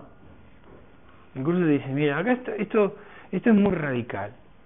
Pero o estás con el ego o estás con el espíritu. Y entonces, no hay fácil o difícil, es quiero o no quiero. No, no, pero para mí, ¿cómo? Para ti es difícil. Ah, ok. Bien, ¿quieres? Y si empiezas a hacerte las preguntas correctas, te vas a empezar a encontrar con algunas respuestas que no has querido mirar. Y otra vez habrá que ir a la presencia a darme cuenta que realmente me encanta esto de la conciencia, pero más me gustaría que mi vecina cambiara. ¿No? O sea, me encanta esto de la conciencia, pero si fulanito cambiara sería perfecto. Entonces, esa honestidad es un pilar fundamental de este camino. Y esa honestidad la conoces en el estado de presencia. ¿no? En, este, en este momento yo puedo darme cuenta de que voy a ir desarrollando una capacidad fundamental que veremos un poquito más adelante, pero que merece la mención, que es el discernimiento. Voy a empezar a poder discernir entre la ilusión y la verdad. Como voy a empezar a poder discernir entre, entre el ego y el espíritu, entre el miedo y el amor. Vamos a empezar a darnos cuenta de que no me puedo confundir uno con el otro, ¿verdad? Porque en uno estoy tenso, agobiado y no puedo ni respirar y en el otro me siento distendido, liviano, ligero, presente. Y entonces, claro, en cierta forma el curso de milagro con su radicalidad es un gran curso de discernimiento. Te va a decir siempre, mira, está la posibilidad, si quieres, de, si quieres, como diciendo, si quieres. Si no quieres no pasa nada, ¿eh? Cuando quieras, es cuando tú quieras. Mira, la verdad, flecha para allá. ¿Quieres? No, no, yo acá voy bien porque yo todavía tengo mis expectativas de que si estas cosas cambiaran y el y viniera otro presidente y cambiara la sociedad y el mundo fuera más justo. O sea, podemos irnos a lo interplanetario, no funcionaría igual, seguiría igual de insatisfecho. La mente del ego es una mente programada para el conflicto, para mantener la justificación, el ataque, en, el juicio. Así que de nada nos amigarnos con el ego es una idea muy loca. No, no, el ego se deshace porque no es nada, finalmente el ego se deja. Un día te dijeron que yo qué sé, que que las grasas trans eh, no son buenas y las dejaste, ¿no? Que te dan como más grasas trans. Ah, que el colesterol no sé qué, no más colesterol, lo dejaste. No luchaste contra él, ¿verdad? No hiciste una guerra contra las grasas trans. No, las dejaste. El ego es igual, lo dejas. Cuando te das cuenta que no funciona, que no te hace bien, lo dejas. ¿Eh? Pero bueno, tenemos que tener alternativa por la cual dejarlo y de alguna manera el siguiente paso sí se conecta mucho con con el primero, tiene que ver con la sensibilidad. Tiene que ver con que eh, hemos perdido, producto de nuestros automatismos y condicionamientos, hemos perdido la condición de lo sensible, de lo sentido, de lo íntimo, de lo profundo. O sea, eh, se nos hace todo tan cómodo en automático, todo tan cómodo, eh, que claro, que esto del aroma del café o el perfume de la mañana. No, no, no, no tengo tiempo para esas cosas. Estoy, tengo que hacer, hacer y hacer y hacer y hacer, ¿no? Entonces, este, una sensibilidad que se orienta hacia un propósito en la serenidad y la paz. Fíjate qué cosa loca. Ahora tenemos que, como lo de la maratón, entrenar nuestra mente para estar en serenidad, en paz y en silencio. Muy loco esto. Claro, hay tanto ruido, estamos tan alocados, por decirlo así, vamos tan rápido en todos lados, que ahora tenemos que entrenar nuestra mente, que ahora tenemos que empezar a desarrollar en nosotros un estado consciente ¿sí? de serenidad y paz. Que desde esa serenidad y esa paz recibe el suceder, o sea, recibe lo que pasa, que es la bondad y la amabilidad. Entonces uno dice, no, pero con mi vecina no, ¿no? La excepción, ¿no? Fulanito, esto no es la amabilidad y la bondad no aplica. Bien, finalmente vamos a darnos cuenta que todas estas cosas, si son verdad, son sin excepción.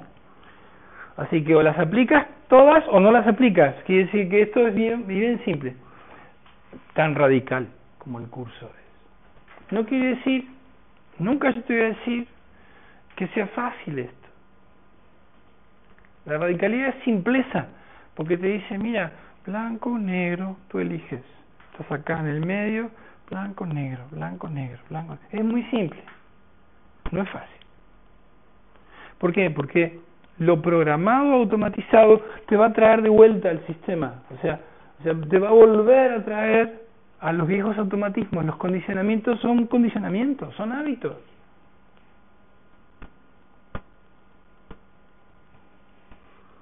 Todos sabemos que, bueno, hay cosas en nuestros hábitos mundanos que nos cuesta pila dejar. O sea, hay hábitos que, bueno, que tienen un sesgo adictivo y dejarlos, pa, nos cuesta un montón. Y bueno, ya sabemos cómo cuesta dejar automatismos, cómo cuesta dejar condicionamientos. ¿Qué requiere nuestra parte? Lo primero que vimos fue presencia y atención. Y ahora estamos viendo lo que requiere es un estado de sensibilidad y de conexión con este mundo sentido. Es como es como que este estado de presencia es un estado de presencia sensible, sentida. Hay como un regreso a la idea fundacional del, de la mente-corazón, ¿verdad? Entonces, nos permite relacionarnos con la vida desde una actitud dichosa y compasiva. ¿no? O sea, aparece la compasión, aparece la amabilidad, aparece la bondad. Es como, imagínate que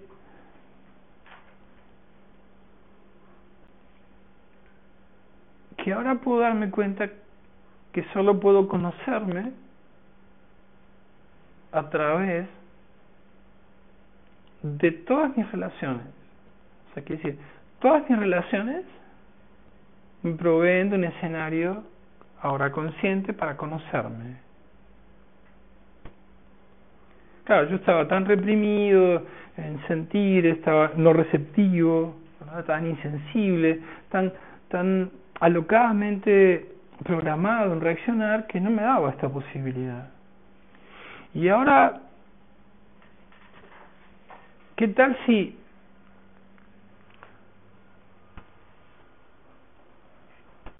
si la compasión y la empatía representan darme cuenta que mi hermano, por llamarlo de alguna manera genérica, anhela lo mismo que yo anhelo.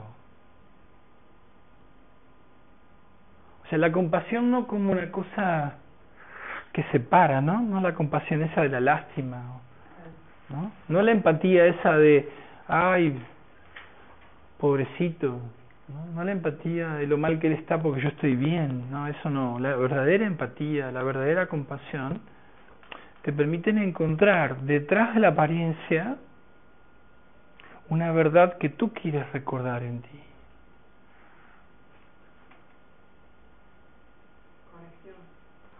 Claro, empezamos a empezamos a relacionarnos sensiblemente y profundamente con el anhelo profundo de cada una de las personas con las que nos relacionamos. Y no estamos haciendo trabajitos mentales, es simplemente como un propósito ¿Verdad? El curso lo pone de una manera muy simple. Todas nuestras relaciones o están expresando amor o están pidiendo amor, dice. No hay más. Otra vez, fíjate, blanco o negro. Dice, todas nuestras relaciones, sin excepción, o están expresando amor, esas son las que más nos gustan, con esas nos llevamos bien, porque son las que expresan amor. Esas son, siempre nos dicen que somos lindos, con esas vamos bien. Las otras. Las otras son las que están pidiendo amor. Ah, con esas más o menos, ahí nos vamos. ¿Por qué? Porque no las vemos como pedidos de amor. Las vemos como eh, faltas de respeto y las vemos de maneras muy creativas. Y lógicamente, aparte, ese juego de egos es muy creativo. Imagínate. Mira qué interesante. Vamos a llegar a la conclusión de que hay un solo ego que parece muchos y hay un solo Espíritu Santo que parece muchos, por lo tanto hay una solamente. ¿Ok? Quiere decir que si yo tengo enfrente un fulanito de tal que me está diciendo cosas que no me gusta escuchar, que me está faltando el respeto, no quiere decir que tenga que tolerar la falta de respeto, sino que tengo que y puedo establecer en el marco formal una manera de relacionarme poniendo límites o estableciendo los criterios que creo convenientes a ese marco formal, pero detrás de eso estoy reconociendo que lo que hay es un pedido de amor, no un ataque. ¿Okay? Es como capas, ¿verdad? En la primera capa, no, pará, no, tranquilo, ¿no? O sea, no, no, no, es, no es esto de ponernos de trapito y que, no, no, no, para nada. Sentido común, sentido común. La frase que siempre usamos es, le puedo decir que no a la forma, pero siempre tengo que decir que sí al contenido. Yo le puedo decir que no a la forma, pero al contenido que de la mente siempre tengo que decir que sí, porque siempre o hay una expresión de amor o un pedido de amor. Ahí me tengo que unir. ¿Eh? ¿Qué va a pasar con el otro? Ni idea, ni me interesa. No, no me estoy uniendo a la verdad que hay en él para que el otro cambie y se ilumine. No. Estoy haciendo porque al hacerlo, al ir más allá de la primera capa, yo recuerdo mi esencia. Quiere decir que esta compasión, esta amabilidad, esta bondad es algo que aparentemente doy porque quiero recibir.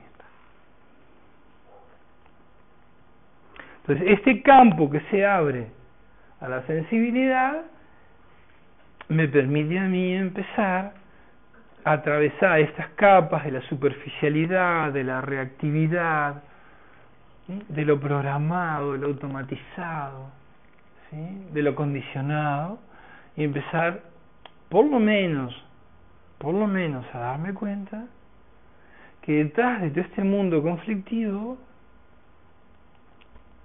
hay en común con todos mis hermanos un anhelo de paz.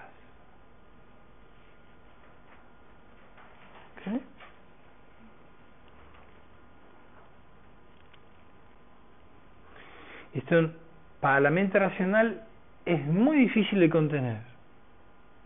La mente racional va a querer decirte que no, ¿cómo? Hay asesinos seriales, abusadores, hay muchas cosas muy raras en el mundo, ¿verdad? Ay, como amor, no, tranquilo. O sea, al mundo lo que es del mundo, pero a Dios lo que es de Dios. O sea,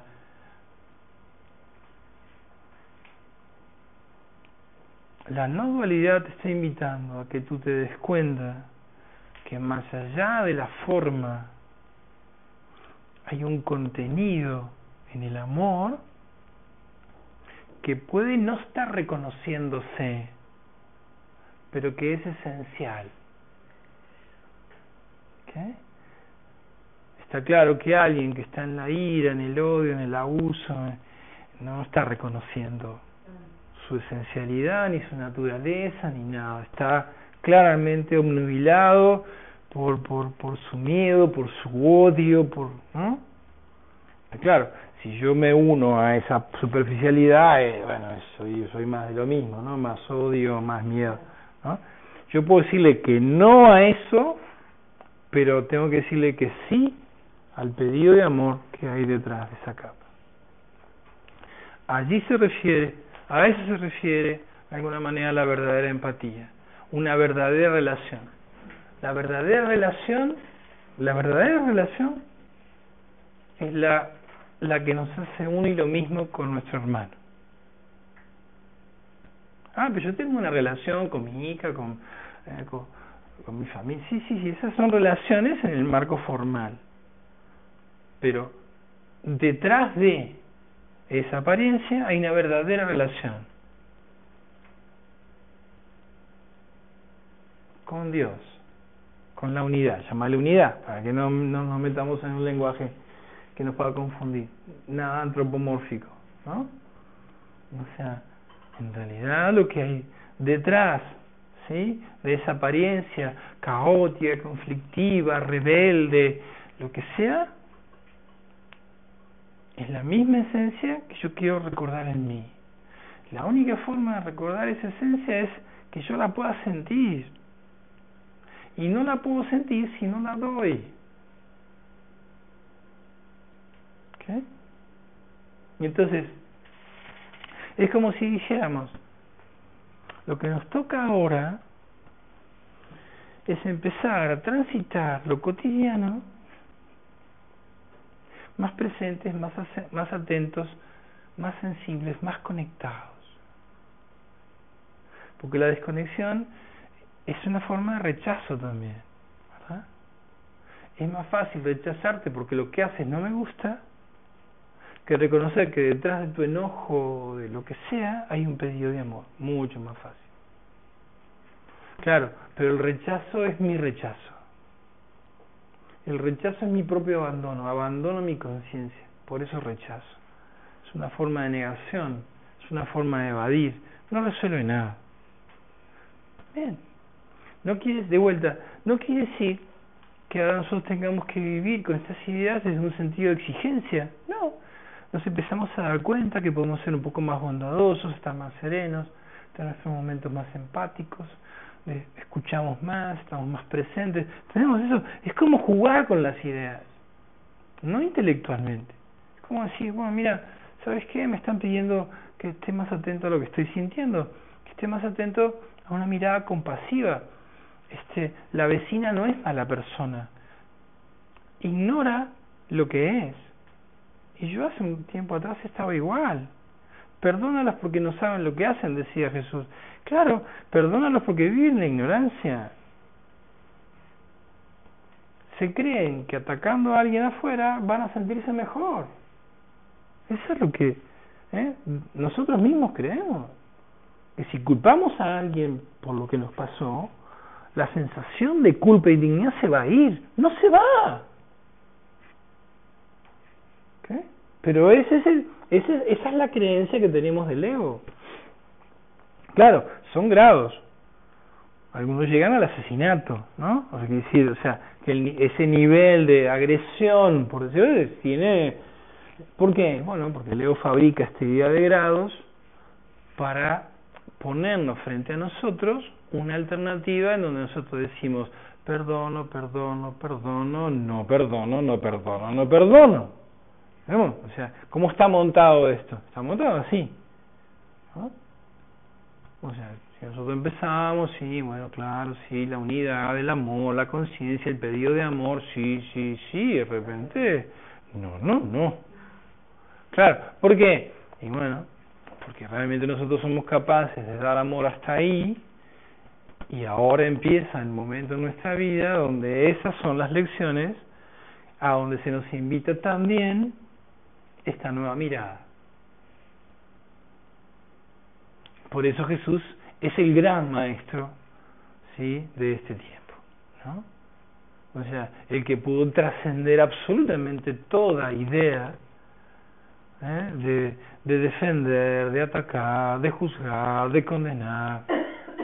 O sea, fue la experiencia viva de la expiación y del perdón. Entonces, bueno, o sea, es como que este estado de presencia y de atención, de sensibilidad y de conexión, me empieza a ayudar a ver detrás de cada uno de los personajes con los que cotidianamente me relaciono la faz de Cristo.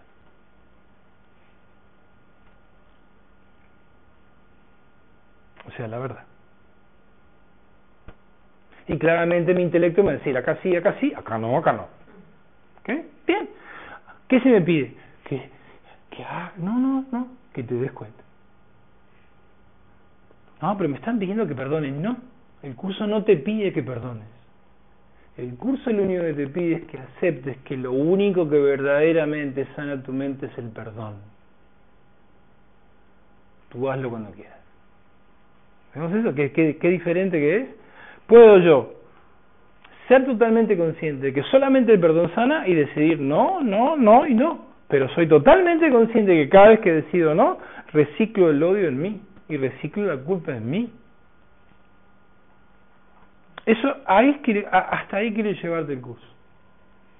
Un buen día te vas a dar cuenta que no tiene sentido seguir proyectando sobre tu hermano lo que no quieres mirar en ti. Y entonces miras. Y entonces esos no se van transformando en ni y después en sí. ¿Okay? Y un buen día estás entrenado para correr la maratón, porque viviste un proceso. Entonces, este es un camino que si tú decides recorrerlo, te va a acompañar el resto de tus días. Tiene una riqueza enorme, ¿por qué? Porque van a seguir pasando cosas. Hay una condición fundamental del flujo de la vida, que es la incertidumbre. O aprendemos a vivir ahí, o no hay forma de vivir.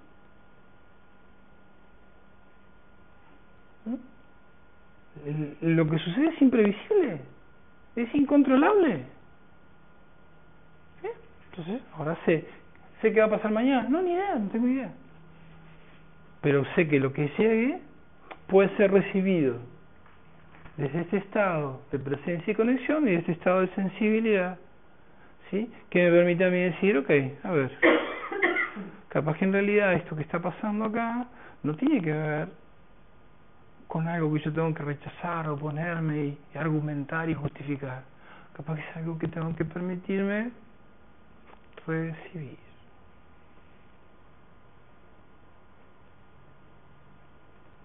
Y no me refiero a cosas formales.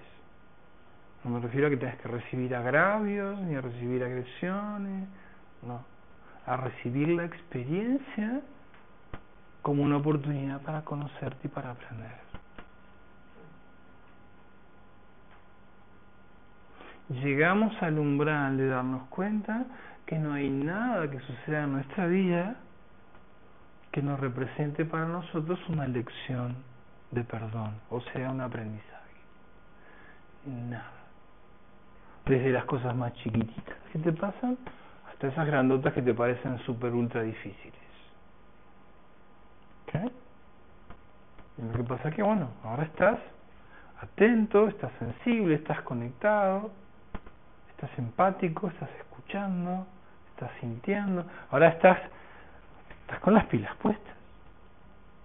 Tu atención ya no está en lo que tienes que hacer ahí afuera, tu atención está puesta en el, este flujo sentido que está pasando en ti, en tu presencia, estás observando, estás indagando. Cambió completamente tu actitud. ¿Afuera cambió algo? No sé. No me interesa.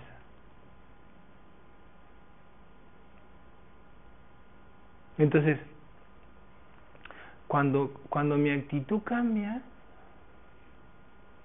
el mundo que veo cambia, no porque cambie en la forma.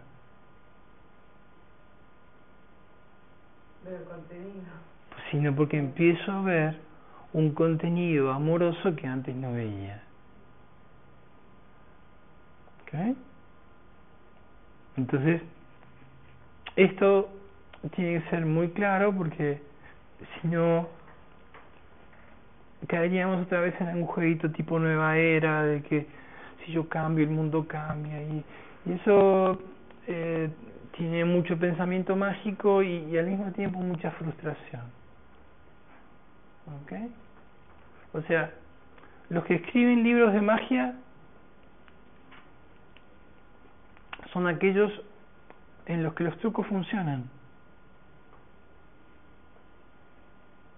Entonces, a mí me funciona la ley de atracción, entonces escribo un libro de la ley de atracción, magnífico, pam, pam, pam. Después se lo doy a un millón de personas y a 999.999 no le funciona. ¿Qué quiere decir? Que no, o sea, no, no, no hay una regla para operar acá. Tú tienes que estar constantemente atento y sensible porque la maestra, la vida, está diciendo por dónde es en cada momento.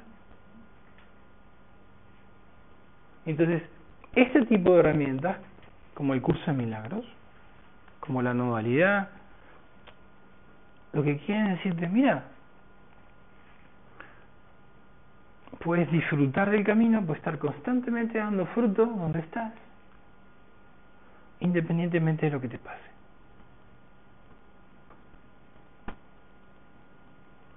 Y unos dirán que con el cuerpo enfermo no se puede, otros dirán que sin dinero no sé qué, otros dirán que la relación no sé qué. Sí, sí. Eh, podemos encontrar un montón de escapes, el ego puede encontrar un montón de escapecitos. Finalmente, la enseñanza es absolutamente radical y te dice que la verdad que eres jamás te dejó, jamás te abandonó, que tu identidad está garantizada por Dios y que este juego que juegas en lo temporal es eso, un juego temporal. Que ahora conscientemente estás dispuesto a dejar. Y mientras tanto juegas consciente. A eso el curso le llama un sueño feliz. Dice, no has despertado todavía, pero te la llevas bien con el sueño. Esa no es la meta del curso. La meta del curso es que despiertes. Pero como tiene sentido común el curso, te dice, claro, pero es mucho más fácil despertarte con un sueño feliz que con una pesadilla. ¿no?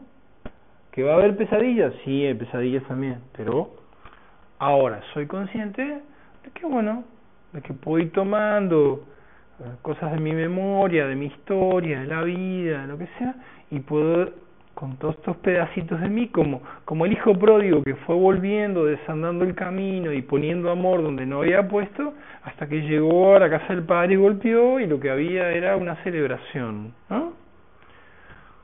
que es como este en la conciencia del padre el hijo jamás se fue y eso esa es la verdad jamás dejamos nuestro hogar simbólicamente hablando. Solo creímos haberlo dejado. Ahora estamos recuperando nuestra conciencia de lo que somos.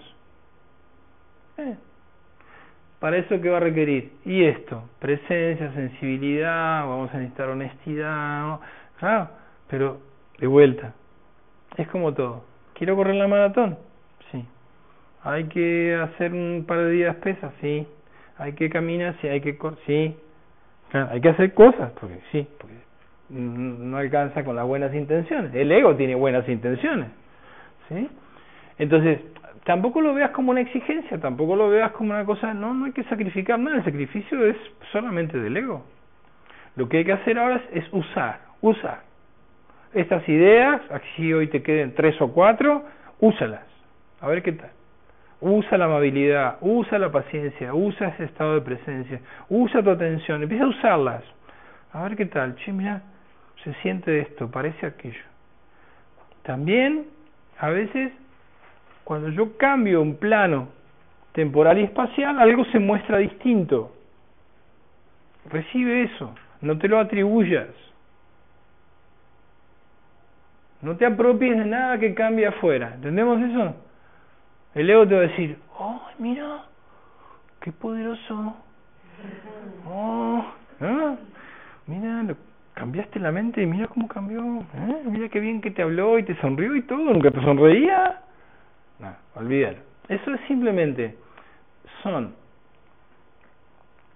momentos de la experiencia formal que mueven, que se mueven simplemente como una forma de mostrarte una evidencia, y es que la paz funciona. pero no son tuyos, son de la vida. ¿Vemos eso? Eh, Yo me apropio de eso otra vez, vuelvo a una idea egocéntrica, como que yo tengo, un, yo tengo una mente poderosa. Eso no hay nada más egocéntrico. De hecho, esa es la idea que, que consolida la idea del ego, es yo me creé a mí mismo. ¿Ah? Bueno, estamos deshaciendo un poco esa idea. Y la práctica de, de esta semana es una muy básica y es que nada de lo que experimente es causado por algo fuera de mí. ¿Está? O sea, es hacerme totalmente responsable de toda la experiencia vivida. Y cuando digo experiencia, entiende que la experiencia es cómo me relaciono con lo que pasa también. No te quedes atorado con lo que pasa. ¿Ok? O sea, a los dos nos pasa lo mismo, pero tenemos experiencias distintas. ¿Verdad que eso puede pasar? Porque tú lo ves de un lugar y yo lo veo de otro. A eso me refiero. ¿no? O sea, finalmente nos vamos a dar cuenta que cuando llegamos a una conciencia de unidad, no hay nada afuera. Y no va a haber nada adentro. Porque hay solo unidad. Pero, pero esa no es nuestra experiencia hoy. Nuestra experiencia hoy es que somos personas y andamos para aquí, para allá, y tú estás acá, y yo estoy ahí. Así que no nos, no nos compliquemos metafísicamente. Tratemos de, encontrar las ideas que en este momento son funcionales. Y entonces, nada de lo que experimento es causado por algo fuera de mí. Llámase tristeza, enojo, llámase como sea.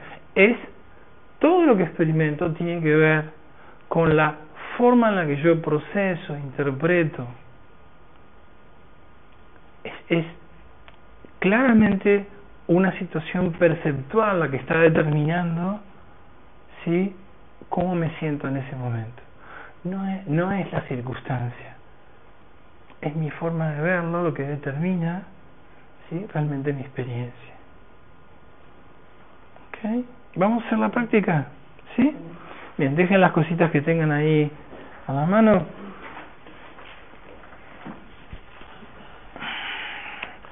Vamos a hacer un básico después de vuelta. Aquí está mi correo y está el WhatsApp. Si alguno de ustedes siente que necesita algún recurso más, alguna herramienta para meditar, lo que sea, me manda un mensajito. Este, si les resulta útil también, estamos grabando la sesión, así que si les resulta útil volver a escuchar esto, ¿sí? también me avisan. Estamos, quiero que que nos demos cuenta que que no nos falta nada. Que si nosotros realmente estamos dispuestos y queremos, todo se provee en la medida de esa decisión.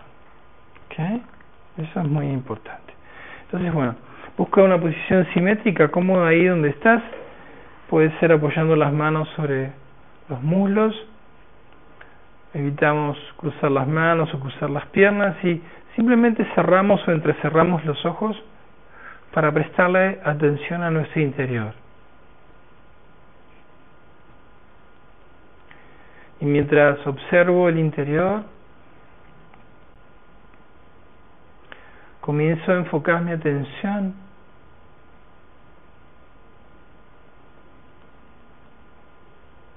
en alguna zona del cuerpo que sienta tensa.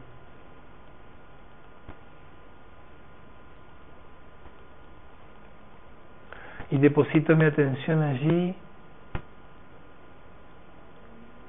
invitando a que esa parte del cuerpo se suelte, se libere, se relaje.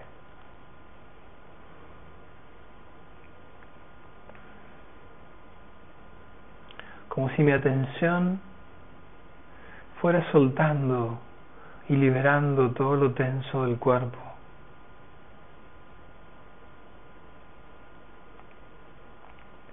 Recorre tu espalda, tus hombros, tus brazos, el cuello, el rostro.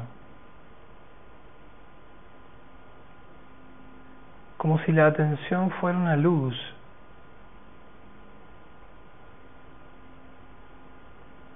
que liberara tu cuerpo de todo esfuerzo.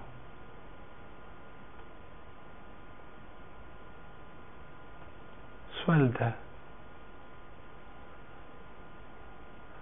Observa como la mente suelta el cuerpo.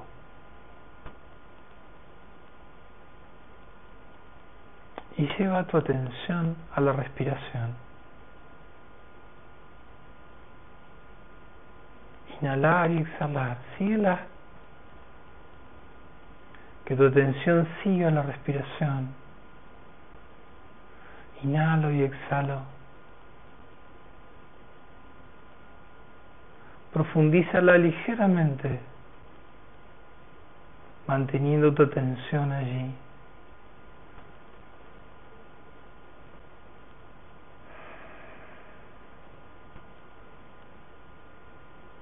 Cuando inhalas, recibe la vida, llénate de ella, expándete. Cuando exhalas, comparte esa vida, extiéndela a todos, sin excepción.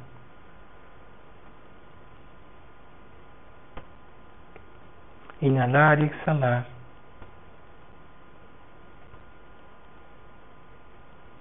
Me recibo y me doy sin límite.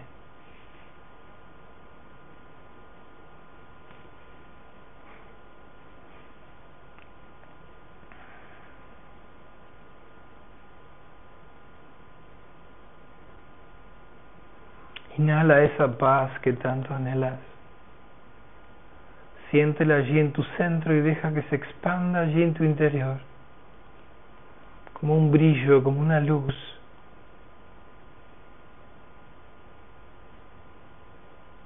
que rompe los límites de tu cuerpo y que abraza toda la experiencia.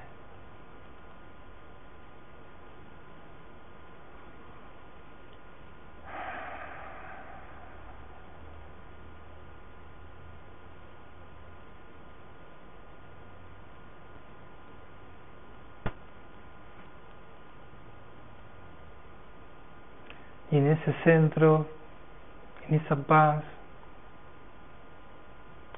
en esa vida que pasa a través de ti, recibe este momento de tu vida, lo que aparece, lo que llega, las imágenes, los momentos, en donde hoy representa tu vida.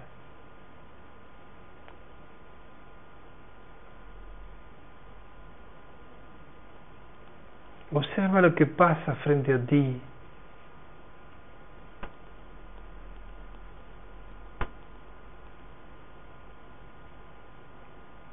Desde esa paz, desde esa luz, desde ese amor.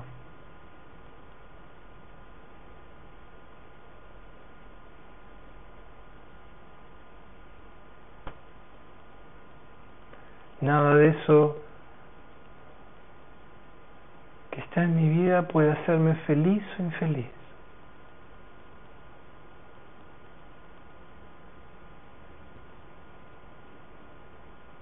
Porque este brillo, esta luz,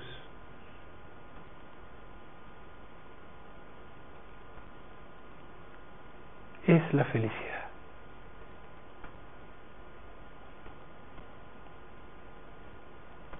Recibe tu vida en ese centro.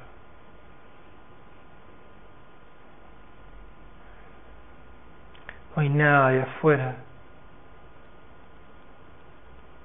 que pueda afectar esta dicha, este gozo, esta alegría.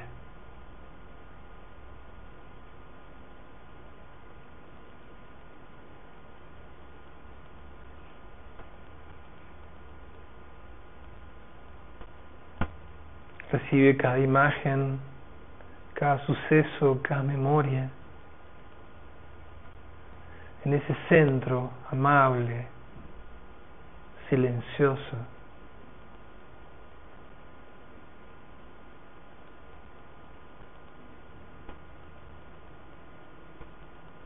Consciente de que no soy víctima del mundo que veo.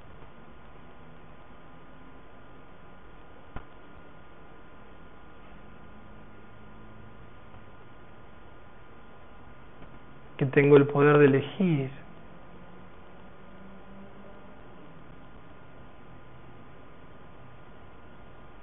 Cómo mirar.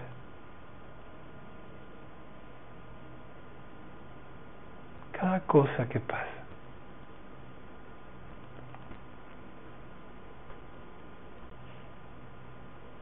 Tengo el poder de elegir. ¿A qué maestro seguir?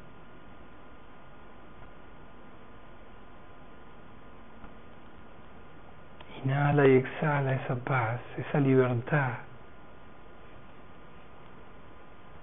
de ser el que elige, consciente, responsable, presente. Abre tu corazón a esa experiencia plena.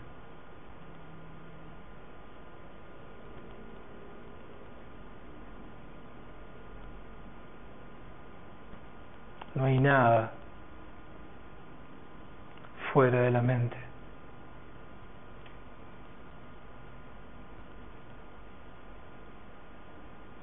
No hay nada que pueda quitar este brillo, esta paz y esta dicha.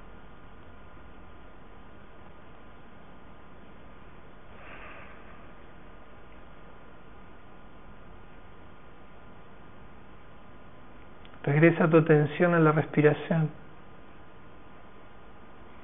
Inhala esa paz y esa dicha. Y cuando exhalas, compártela con todos aquellos que vengan a tu memoria, sin excepciones, sin exclusiones, sin excluidos. Regala esa dicha, esa paz.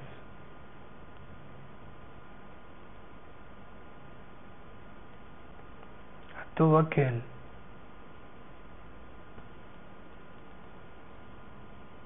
que llega en este momento a tu vida.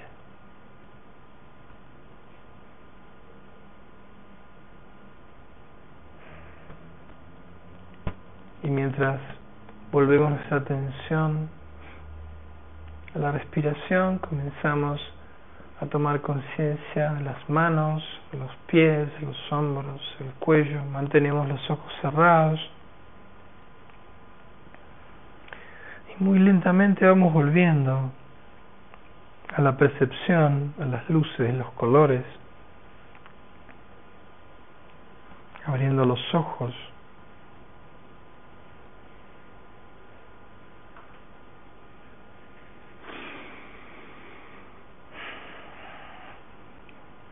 Mantente en tu práctica consciente de que aunque volvemos a la percepción,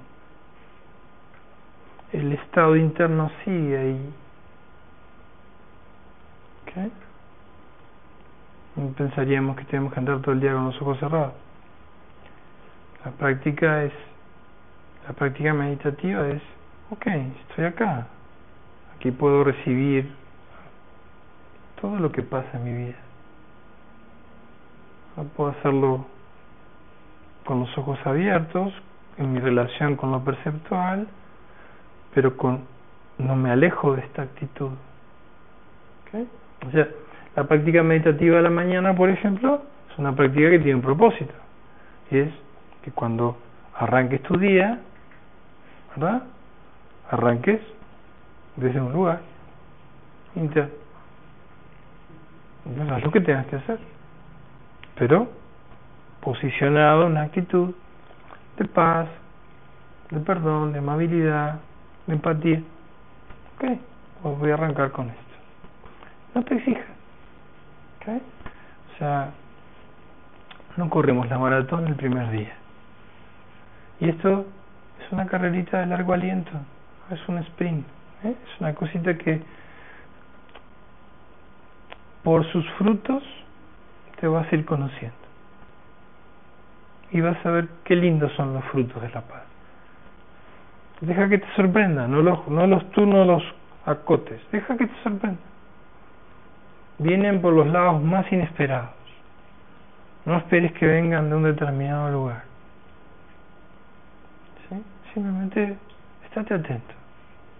Y vas a ver cuánta cuánto perfume, cuánta belleza, cuánta sonrisa, cuánta gratitud hay en lugares impensados. Porque El ego no te deja pensar eso. Por eso son impensados. ¿Ok? Entonces, bueno, queridas amigas, este estemos en contacto en la semana. Aquellos que quieran, me escriben. Este si tienen el curso de milagros, yo les aconsejo que lean el prefacio, ¿sí? Unas cuantas veces. Que mediten. Hay una forma de estudiar el curso de milagros y es meditándolo. No lo estudien como, como un libro de química o de física. ¿no? Agarren un parrafito, respiren, aquíétense. No, no, no tengan expectativas de entender entreguen la lectura al Espíritu Santo, significa entreguenla acá, lean, lean desde este lugar, no desde acá, esa es la tentación ¿sí? a la que el ego nos quiere invitar. Y el prefacio es una maravilla porque te ubica claramente en, en, en lo que el curso de milagros puede darte. ¿Okay? Después yo le voy a contar un poquito más de algunos otros capítulos que luego el comienzo del curso es bastante árido, pero bueno, pero eh, lean el prefacio y, y después si este quieren entrarle así como al estudio sistemático del curso, ya lo han hecho, lo que sea, van a ir encontrando la manera de hacerlo. Pero se van a dar cuenta de una cosa, que si lo puedo vivir, si lo puedo usar, le voy a encontrar mucho más sentido al estudio que si simplemente quiero acumular lecciones porque son 365 y las tengo que hacer en un año. ¿Ok? Así que bueno, de todo corazón, muchísimas gracias, muchas, muchas gracias. Estaremos tratando de respetar el tiempo. ¿eh? Vamos a comenzar y media, por eso les pido que lleguen un ratito antes, puntualmente. Y bueno, nos pasamos unos minutitos, este, pero la idea era, bueno, hoy también presentarnos y conocernos y ver los alcances de esto entraremos de fondo a los temas la próxima semana. Este, gracias de todo corazón y bonita semana, ¿eh? muchas, muchas gracias. Gracias, gracias. Muchas gracias.